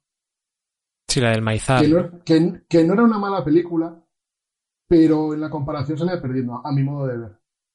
Eh, era una película correcta, pero ya, entonces yo creo que, que en la comparación, eh, mucha gente hizo la comparación porque es que de hecho yo creo que, es que te salía el algoritmo, te, lo, te, te, ponía una al lado de la otra. Entonces si veías una, veías la otra y, y, claro, la de Flanagan tenía algo que la otra no. Y la otra no estaba mal, ¿eh? pero de hecho la otra nunca nadie jamás va a hablar de ella, por alguna razón. Pero yo ni me era acuerdo, ¿eh? Era, era, era, como muy, muy correcta y tal, pero le faltaba ahí cierta vida. Sí, yo que la de Flanagan tenía. Las vi las dos y de la de 1922 no me, no me acuerdo apenas. O sea, no sé. Y, y, es verdad que la juego ya la vi en su día y hay cosas, muchas cosas que he olvidado, pero, pero la otra es que no sé decir ni de qué va, básicamente. Pues en esta que... tenemos también, perdona, sí. Chema, en esta tenemos también, y yo creo que es la primera vez que tenemos ya esas largas parrafadas, esos grandes diálogos que se que se toma su tiempo y, y, que luego veremos sobre todo en Misa de Medianoche y también en Doctor Sueño. Y esas conversaciones de las dos apariciones, tanto de ella como de su marido, que le están hablando para, para explicarle un poco lo que está ocurriendo, se toma, se toma su tiempo. Sí, claro, aquí es cuando te das cuenta que dices, es que, bueno, aquí no, te das cuenta cuando ves The Haunting of Hill House, no dices, es que Mike Flanagan ha nacido para hacer series. Es que las cosas que tiene que contar y cómo nos las quiere contar son para series, ¿no? En una película se quedan muy encorsetadas, se quedan, les falta espacio, les falta respirar un poco. Quizá por eso, no lo sé, eh, elige tramas muy simples cuando hace películas, para que le dé tiempo a hacer todo lo demás, ¿no? Para que le dé tiempo a meter un poco, porque yo a mí hay una cosa que, que me gusta y sí que no sé si queréis añadir algo más del juego de Gerald, pero creo que debemos pasar ya, eh, después de una hora y media de programa, a, The Haunting of Hill House, a hablar, de, a hablar de lo que hemos venido a hablar, que es de las series de Mike Flanagan. O sea, creo que su rasgo como autor al final es decir, oye, yo tengo ciertas, ciertos pensamientos o ciertas ideas que contaros acerca de qué es la muerte, acerca de nuestra relación con la muerte, de la relación entre las personas, acerca de lo sobrenatural, de la percepción del tiempo, que en, The Haunting of Hill House mete conceptos de, de, de, sobre el tiempo, ¿no? Y la percepción. Y claro, evidentemente, en una hora cuarenta, en dos horas que pueda durar una de, las, de estas películas, no le da tiempo.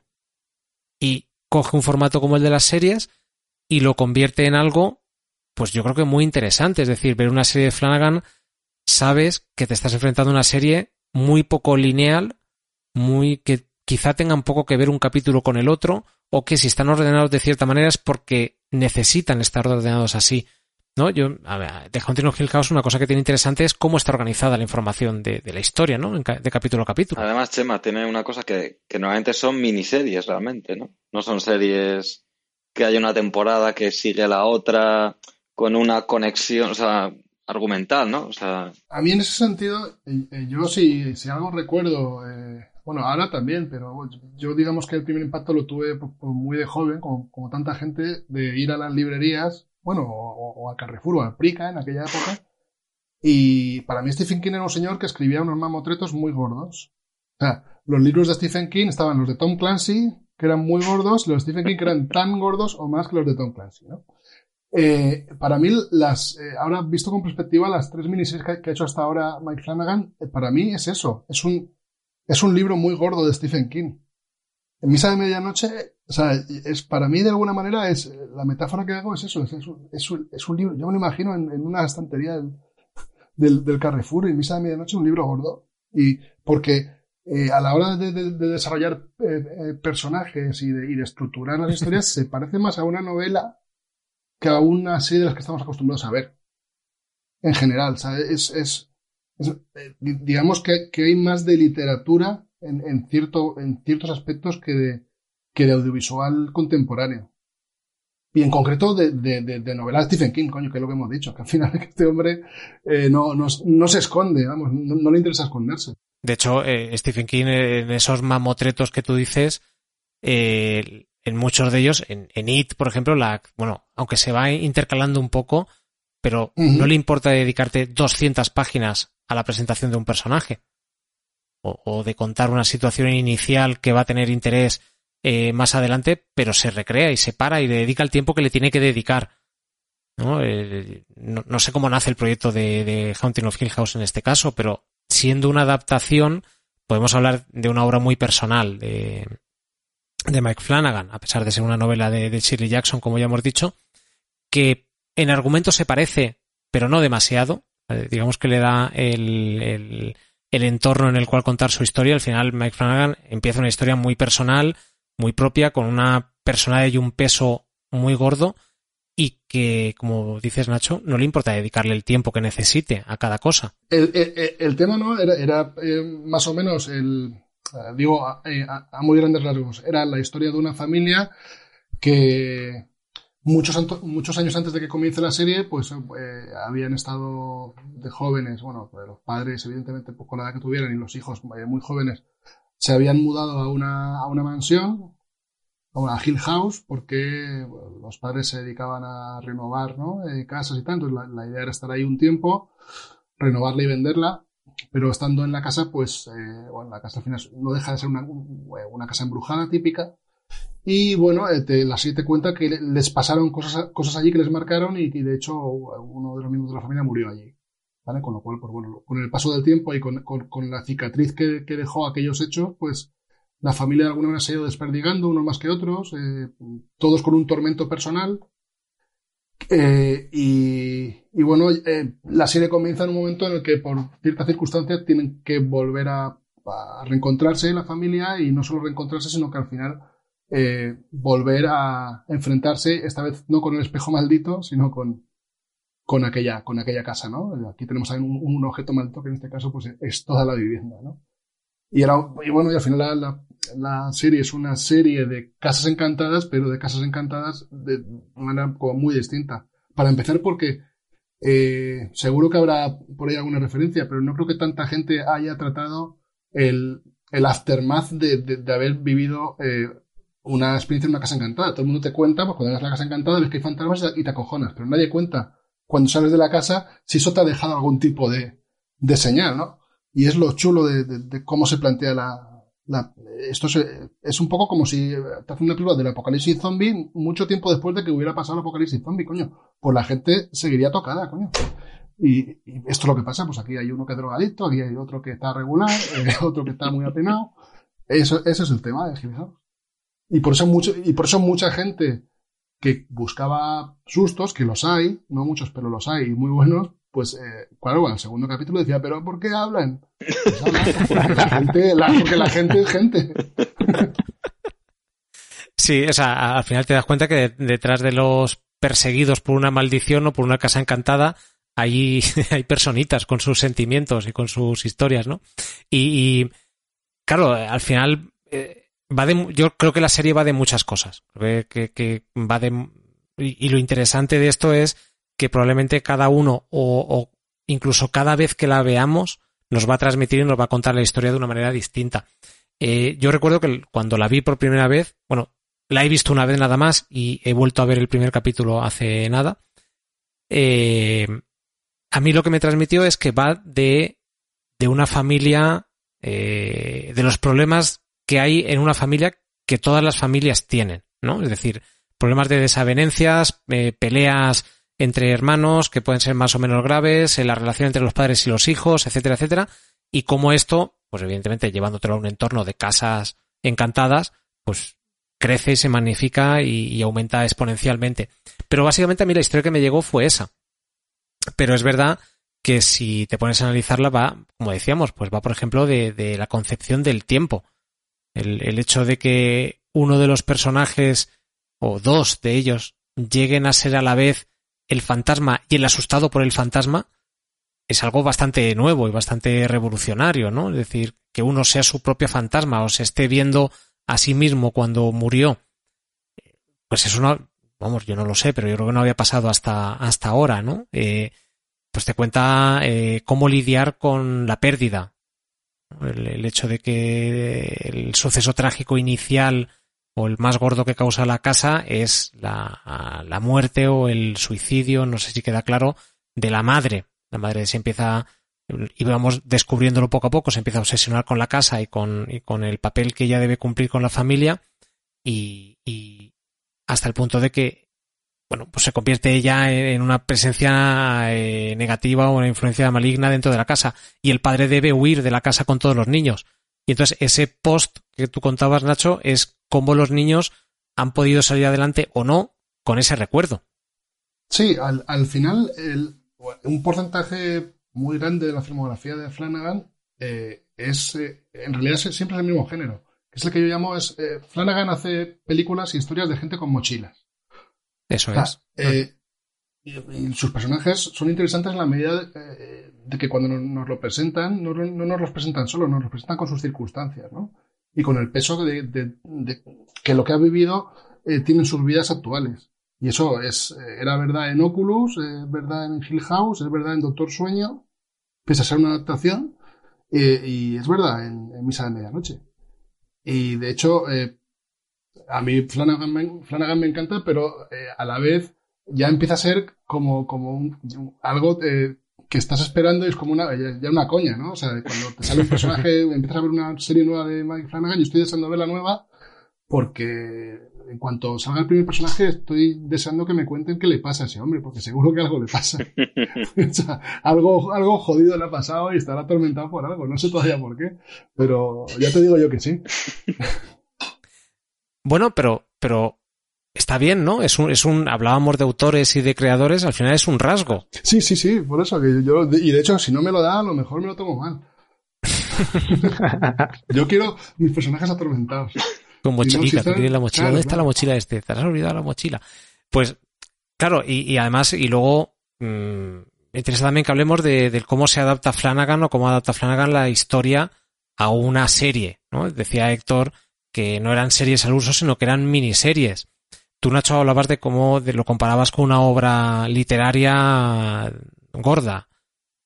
Al final, joder, el- y lo guay es que él creo que aprovecha mucho la plataforma en la que se emite. O sea, ya no hablamos de una serie que estás, firmas un contrato de 26 capítulos que se tienen que emitir todos los lunes en estas condiciones, aquí, aquí y aquí, sino que yo creo que él cogería y ¿qué historia quiero contar? ¿Desde dónde llega? Desde aquí hasta aquí. O sea, yo no sé, a lo mejor vosotros sí sabéis más cómo funciona, pero entiendo que Netflix no te dice, dame una serie de ocho capítulos, y tiene que ser de ocho. A lo mejor él planteó, oye, pues es que esta serie la tengo que contar en siete. Sí, vamos, yo creo que este proyecto va a Netflix completo ya, no hay es un proyecto que está definidísimo. Claro. Y, y, de hecho, además se nota mucho y, y, vamos, creo que es un acierto.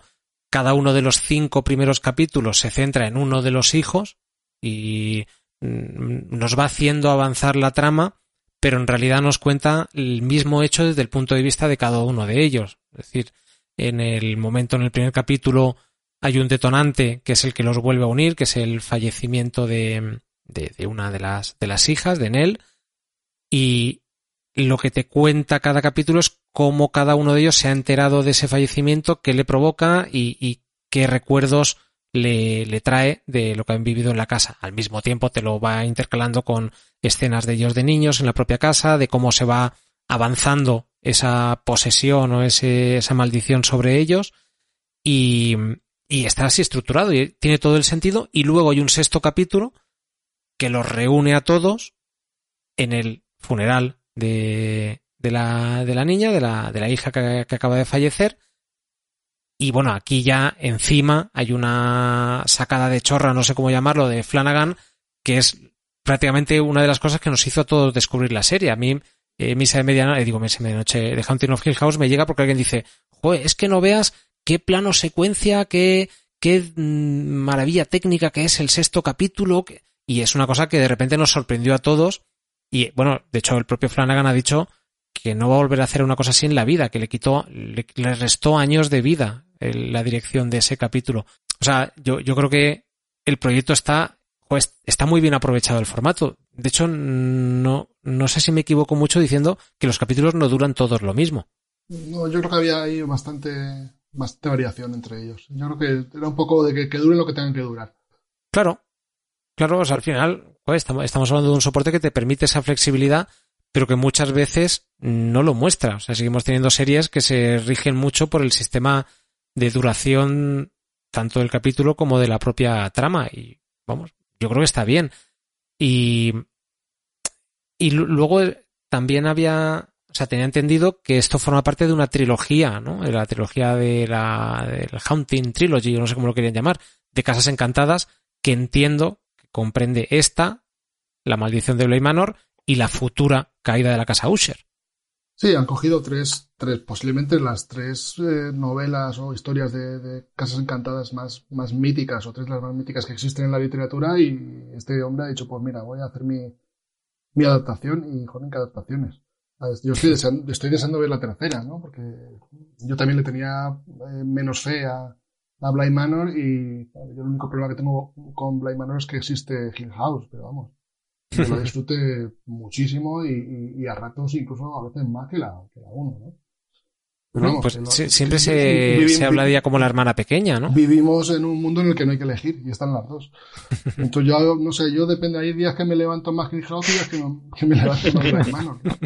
Eh, claro, o sea, si Manor se hubiera estrenado antes que Hill House, la, eh, la gente le gustaría Manor. O sea, y luego Hill House le moriría mucho, pero si era hermana pequeña, por el simple hecho de haber venido después. Y es que, pues... es que Hill House, con ese capítulo 6, es como. Hasta entonces es una serie que está muy bien, una serie que con sus sustos, que una serie entretenida por encima de la media, pero ese capítulo 6 te, sí. te le cambia todo, te, te, coloca la serie en otro, en otro lugar, en otro lugar, porque es, es una barbaridad. Es una barbaridad ya solo, no solo el plano secuencia ese, yo no sé lo que dura, no sé lo que durará. Sí, bueno, en realidad son la, el capítulo son cuatro plano, está, está grabado en cuatro planos, es más largo que son 18 minutos o algo así, escuchaba. Es una barbaridad. Y tiene, y tiene una, una planificación teatral completamente el, el, capítulo que es, es que es una locura. Es, es el primer capítulo en el que están todos los personajes juntos también, que se produce un efecto de reunión allí como punto culminante de, de las historias que se han ido, que se han ido enlazando poco a poco ahí te coloca, te coloca la serie en otro, en otro lugar. Y en Bly Manor, ahí yo, yo, creo que hay otro capítulo también que es brutal de saltos en el tiempo, en sí. el que se está desvelando la trama eh, a, a, los protagonistas y al espectador. Que es, es, es, también es espectacular, es espectacular, es un manejo de, de muchas cosas en el aire, un ejercicio de malabarismo que es alucinante. Eh, y que es donde brilla que... realmente este hombre, claro. A mí una cosa que me gusta mucho de Mike Flanagan, Juan me ha comentado hace, hace un buen rato el tema de que es un director que, que, eh, que en general le gusta que se vea que está ahí. Eh, a mí me parece que eso es, es, verdad a medias en el sentido de que a mí eh, me gusta mucho el hecho de que el tío puede ser el director más, más, discreto del mundo, eh, pero cuando considera que se tiene que notar que está ahí, lo notas, pero lo notas mu mucho. Pero, y, a la vez es capaz de hacerte un capítulo entero como muy neutro todo, eh, sin llamar la atención sobre sí mismo. Pero claro, eh, lo que consigue es que cuando la llama, pues la llama al triple. Y eso eh, pasa en las series, pero yo, por ejemplo, me, di mucha cuenta de eso, por ejemplo, en, después hablaremos. En Doctor Sueño es una peli que a nivel de dirección es como bastante neutra en, muchos, muchos segmentos y luego de repente se saca la chorra dos o tres veces en cuatro cosas y con eso, y con eso lo tiene. ¿no?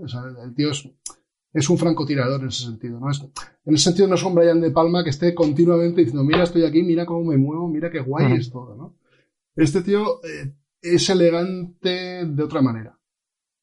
Bueno, e, es, es, un ritmo muy particular en realidad, ¿no? Es como ir preparándote, te va dando los apuntes justos aquí y allá para lanzarte, sí. de posicionar donde te tiene donde te quiere tener. Claro, o sea, este hombre cuando hace esto que hemos comentado antes, el tema de voy a ponerme a girar la cámara, pues te levanta una sonrisa porque a lo mejor te has tirado una hora entera sin que gire la cámara. Y cuando la giras por algo, y sabes posiblemente antes de, que, de, ver qué te va a enseñar, sabes, sabes que te va a enseñar, y sabes que ese giro tiene un, tiene un porqué.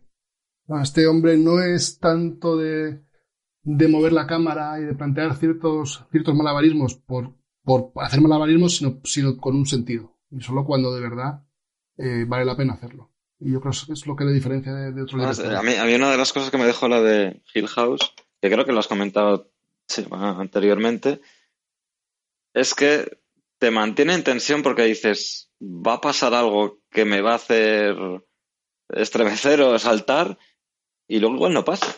Pero te tiene todo el capítulo ahí un poco en tensión, en tal. Y, y, y, lo que es mejor es que no pasa y te da igual que no haya pasado. Sí, sí, sí, lo disfrutas eso es. igualmente, Mm. ¿no? Que eso es lo verdaderamente complicado. Mm, Sí, y por, por- porque también llega un momento en el que las diferentes capas que tiene, en alguna encuentras algo que te atrae.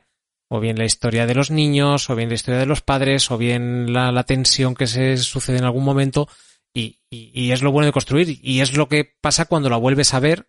Repito, he, vuelto a ver nada más que el primer capítulo.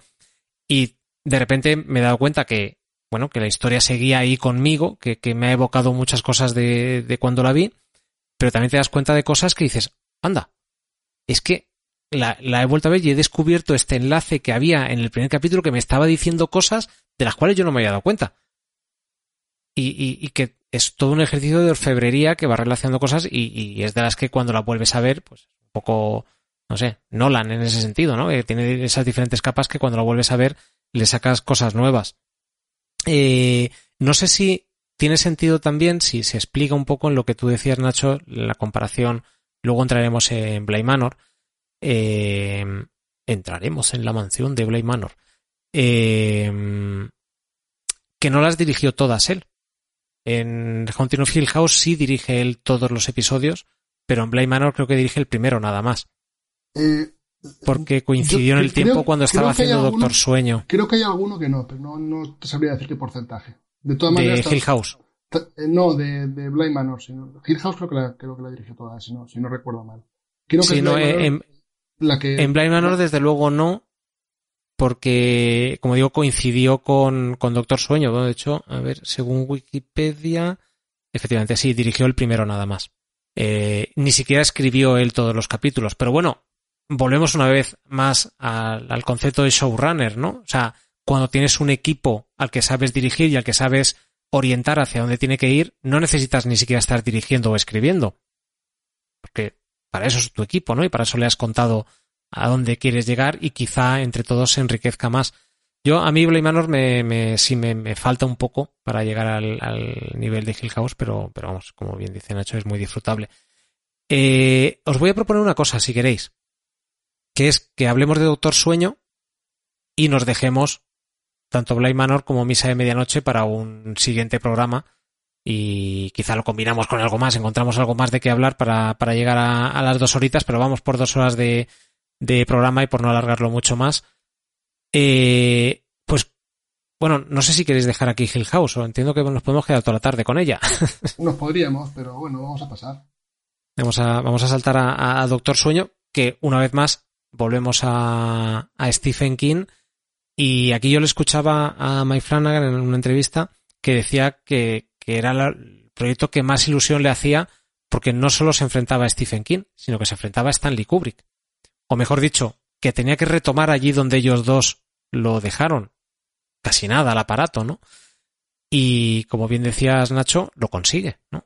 Creo que está bastante a la altura. Sí, bueno, hay, hay mucha gente que, que le parece un horror de película. Eh, yo creo que si entras un poco en el juego que te propone, que sí que es un juego, sí que es verdad que es un juego loco y casi imposible, pues eh, la verdad es que la película está bien. Eh, pa- Para empezar, hacer una secuela del Resplandor tanto de la novela como de la película es un poco eh, como idea es demencial.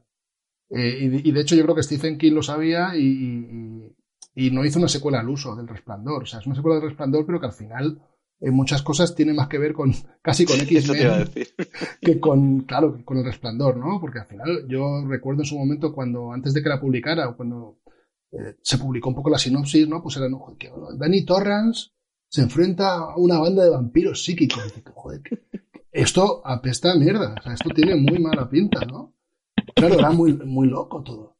Eh, y es que de hecho lo es, es loquísimo. Y, y, y Flanagan, no, no contento con, con, estar enfrentándose a algo tan loco como adaptar un- una novela que por sí la premisa es, es- rara, aparte dice, no, pero es que encima lo voy a, lo voy a vincular a, al tema de Kubrick y así de paso, pues mira, hago dos secuelas por el precio de una, ¿no? Eh, la secuela de la novela y la secuela de la película.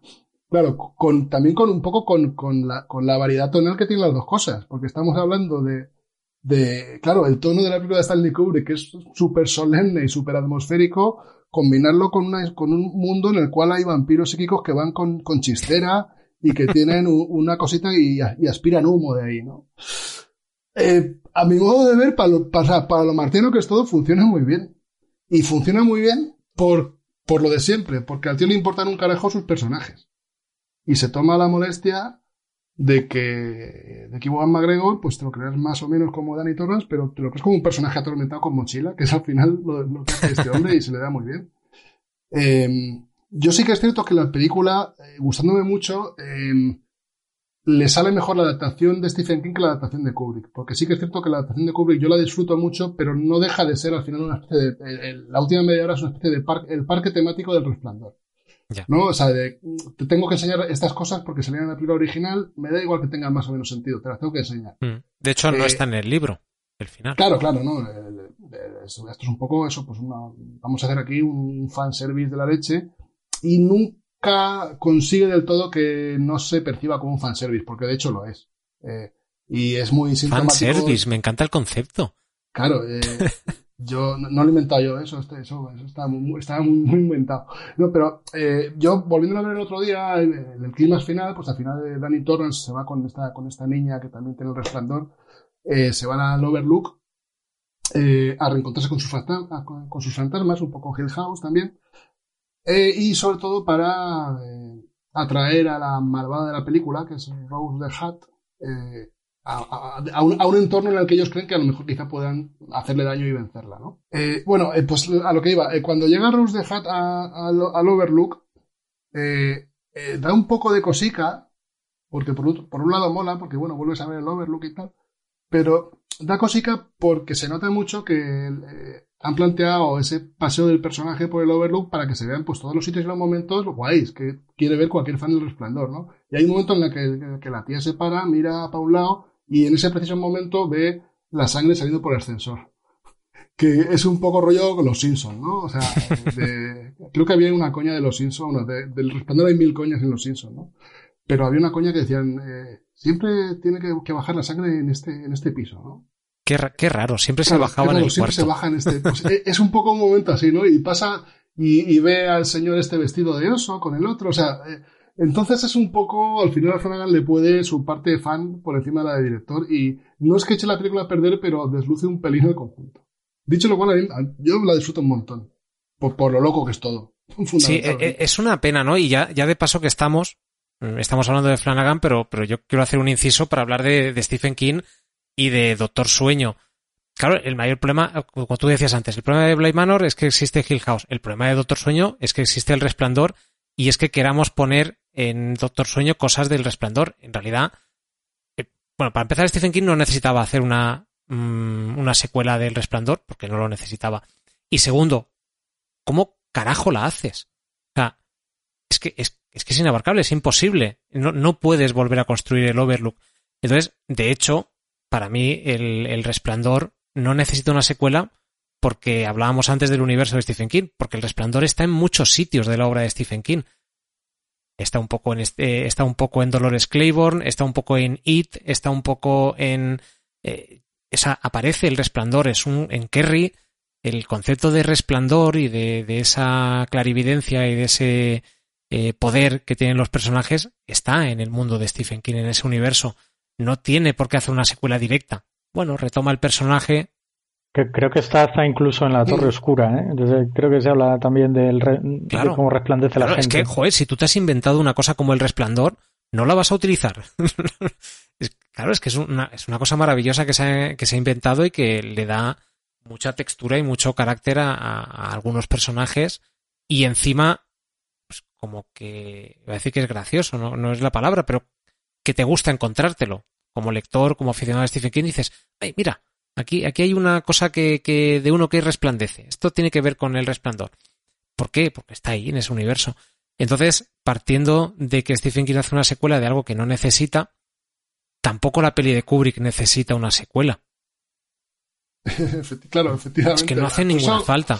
Por eso me parece tan suicida lo que hizo este hombre. Y, y me hace gracia por eso. Porque dice, joder, es que, si es que el tío sabía que se estaba enfrentando a algo a, a lo que era imposible enfrentarse. Y pese a ello dijo, "Bueno, vamos a intentarlo a ver qué sale. Claro, eh, claro, Héctor, eh, o sea, tú habías visto El Resplandor, evidentemente, y cuando viste Doctor Sueño, o sea, te pregunto a ti porque eh, creo que habías dicho que no habías leído el libro antes. Eh, ¿Tú ves la peli bajo la óptica de voy a ver la continuación del Resplandor?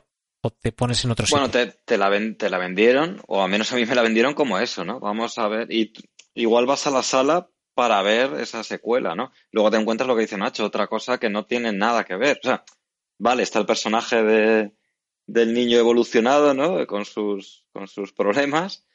Y, el final que te enlaza un poco con la otra historia, pero realmente. eh, a mí por lo menos sí que me lo vendieron como, como la secuela y tal, y te enganchaba el ir a verla por eso, pero luego te encuentras una peli, pues muy, muy entretenida. Bueno, a mí me entretuvo bastante, ¿no?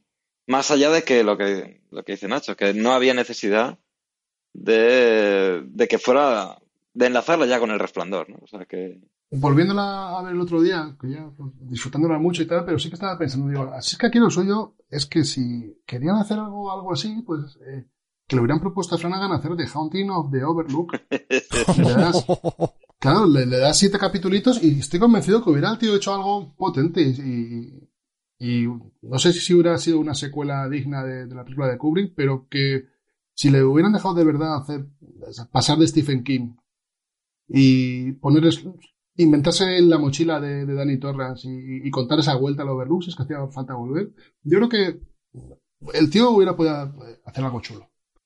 Yo creo que rodó lo suficiente como para hacer una miniserie, ¿eh? porque si veis Sí, la, la versión extendida, es una cosa muy curiosa que de, la versión extendida a la versión que se estrenó en cines, en general cuando haces cuando ocurren estas cosas, pues, eh, mismamente en el, en el resplandor original, pues hay como media hora más en la versión extendida de escenas que, que luego no, no entraron en la película.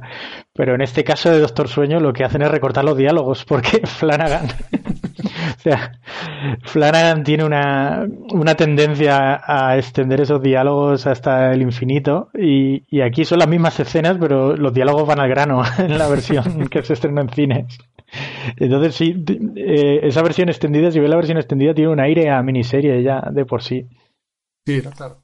Y es verdad que yo co- coincido con Nacho que, que en mi opinión está pelín, un pelín lastrada la peli, que puede ser una estupenda peli de, de- de aventuras psíquicas, está lastrada por el necesario homenaje al Overlook, que ni siquiera está en, la novela original. Claro, no- pero, no- no o sea, era necesario. que eso te iba a decir, o sea, ¿realmente es necesario? No, Entiendo que sí a nivel promoción de la peli y para asegurarte ciertos eh, espectadores más, que bueno, pues somos así, ¿no? Evidentemente, Que, que no se consiguió, por cierto. Que luego no fue un éxito, ¿verdad? O sea, no, no- No, no no fue tengo las cifras, pero no, no entiendo que no, no llegó a tanta gente a las salas. Pues, bueno, al final también eso pasa, ¿no? Cuando te equivocas en la promoción pasan esas cosas. Es que es una promesa demasiado gorda, ¿eh? Sí, pero yo, yo, me imagino que, que prefirieron eh, no cumplir del todo la promesa a, a que pareciera una película genérica. Porque al final, como la novela tampoco tuvo un éxito, el éxito suficiente como para que la gente tuviera en su cabeza que Doctor Sueño era la secuela del Resplandor, de alguna manera, pues eh, al final lo que hicieron, o sea, no sé, Flanagan lo hizo por, el rollo un poco fan, seguro pero que a la productora le vino muy, muy bien a la hora de hacer el marketing de la película. O sea, el tráiler de, de la película era, era, amigos, volvemos al Overlook. Todo lo demás, bueno, luego aparte hay cosas ahí, hay una, una cochistera, pero el Overlook, amigos, el Overlook. Claro, y de sí. el póster de la peli- el póster de la película es el careto de Iwan McGregor en el, en el cacho de roto de la puerta, ¿no? Entonces que claro, fueron a eso. Claro, Eh, y poder podrían sacar cortes donde está con el camarero de nuevo en la barra y está hablando con él. Claro, es que eso Claro. atrae. Que oye, que, que, que, que- que yo salí del cine encantado, o sea, eh, yo al final le- le- lo, lo hicieron para fans y yo en, en cierta parte a mí me moló ver, volver al, al Overlook, aunque fuera un poco de baratillo, pero oye, volví, está bien. Sí, sí, sí, sí, efectivamente. O sea, tampoco necesitas, para, para ver el resplandor otra vez ya tienes el resplandor. Pero volver a recordarte Claro. ese tonillo y ese regusto que te dejó, pues sí, está bien. Está, bien.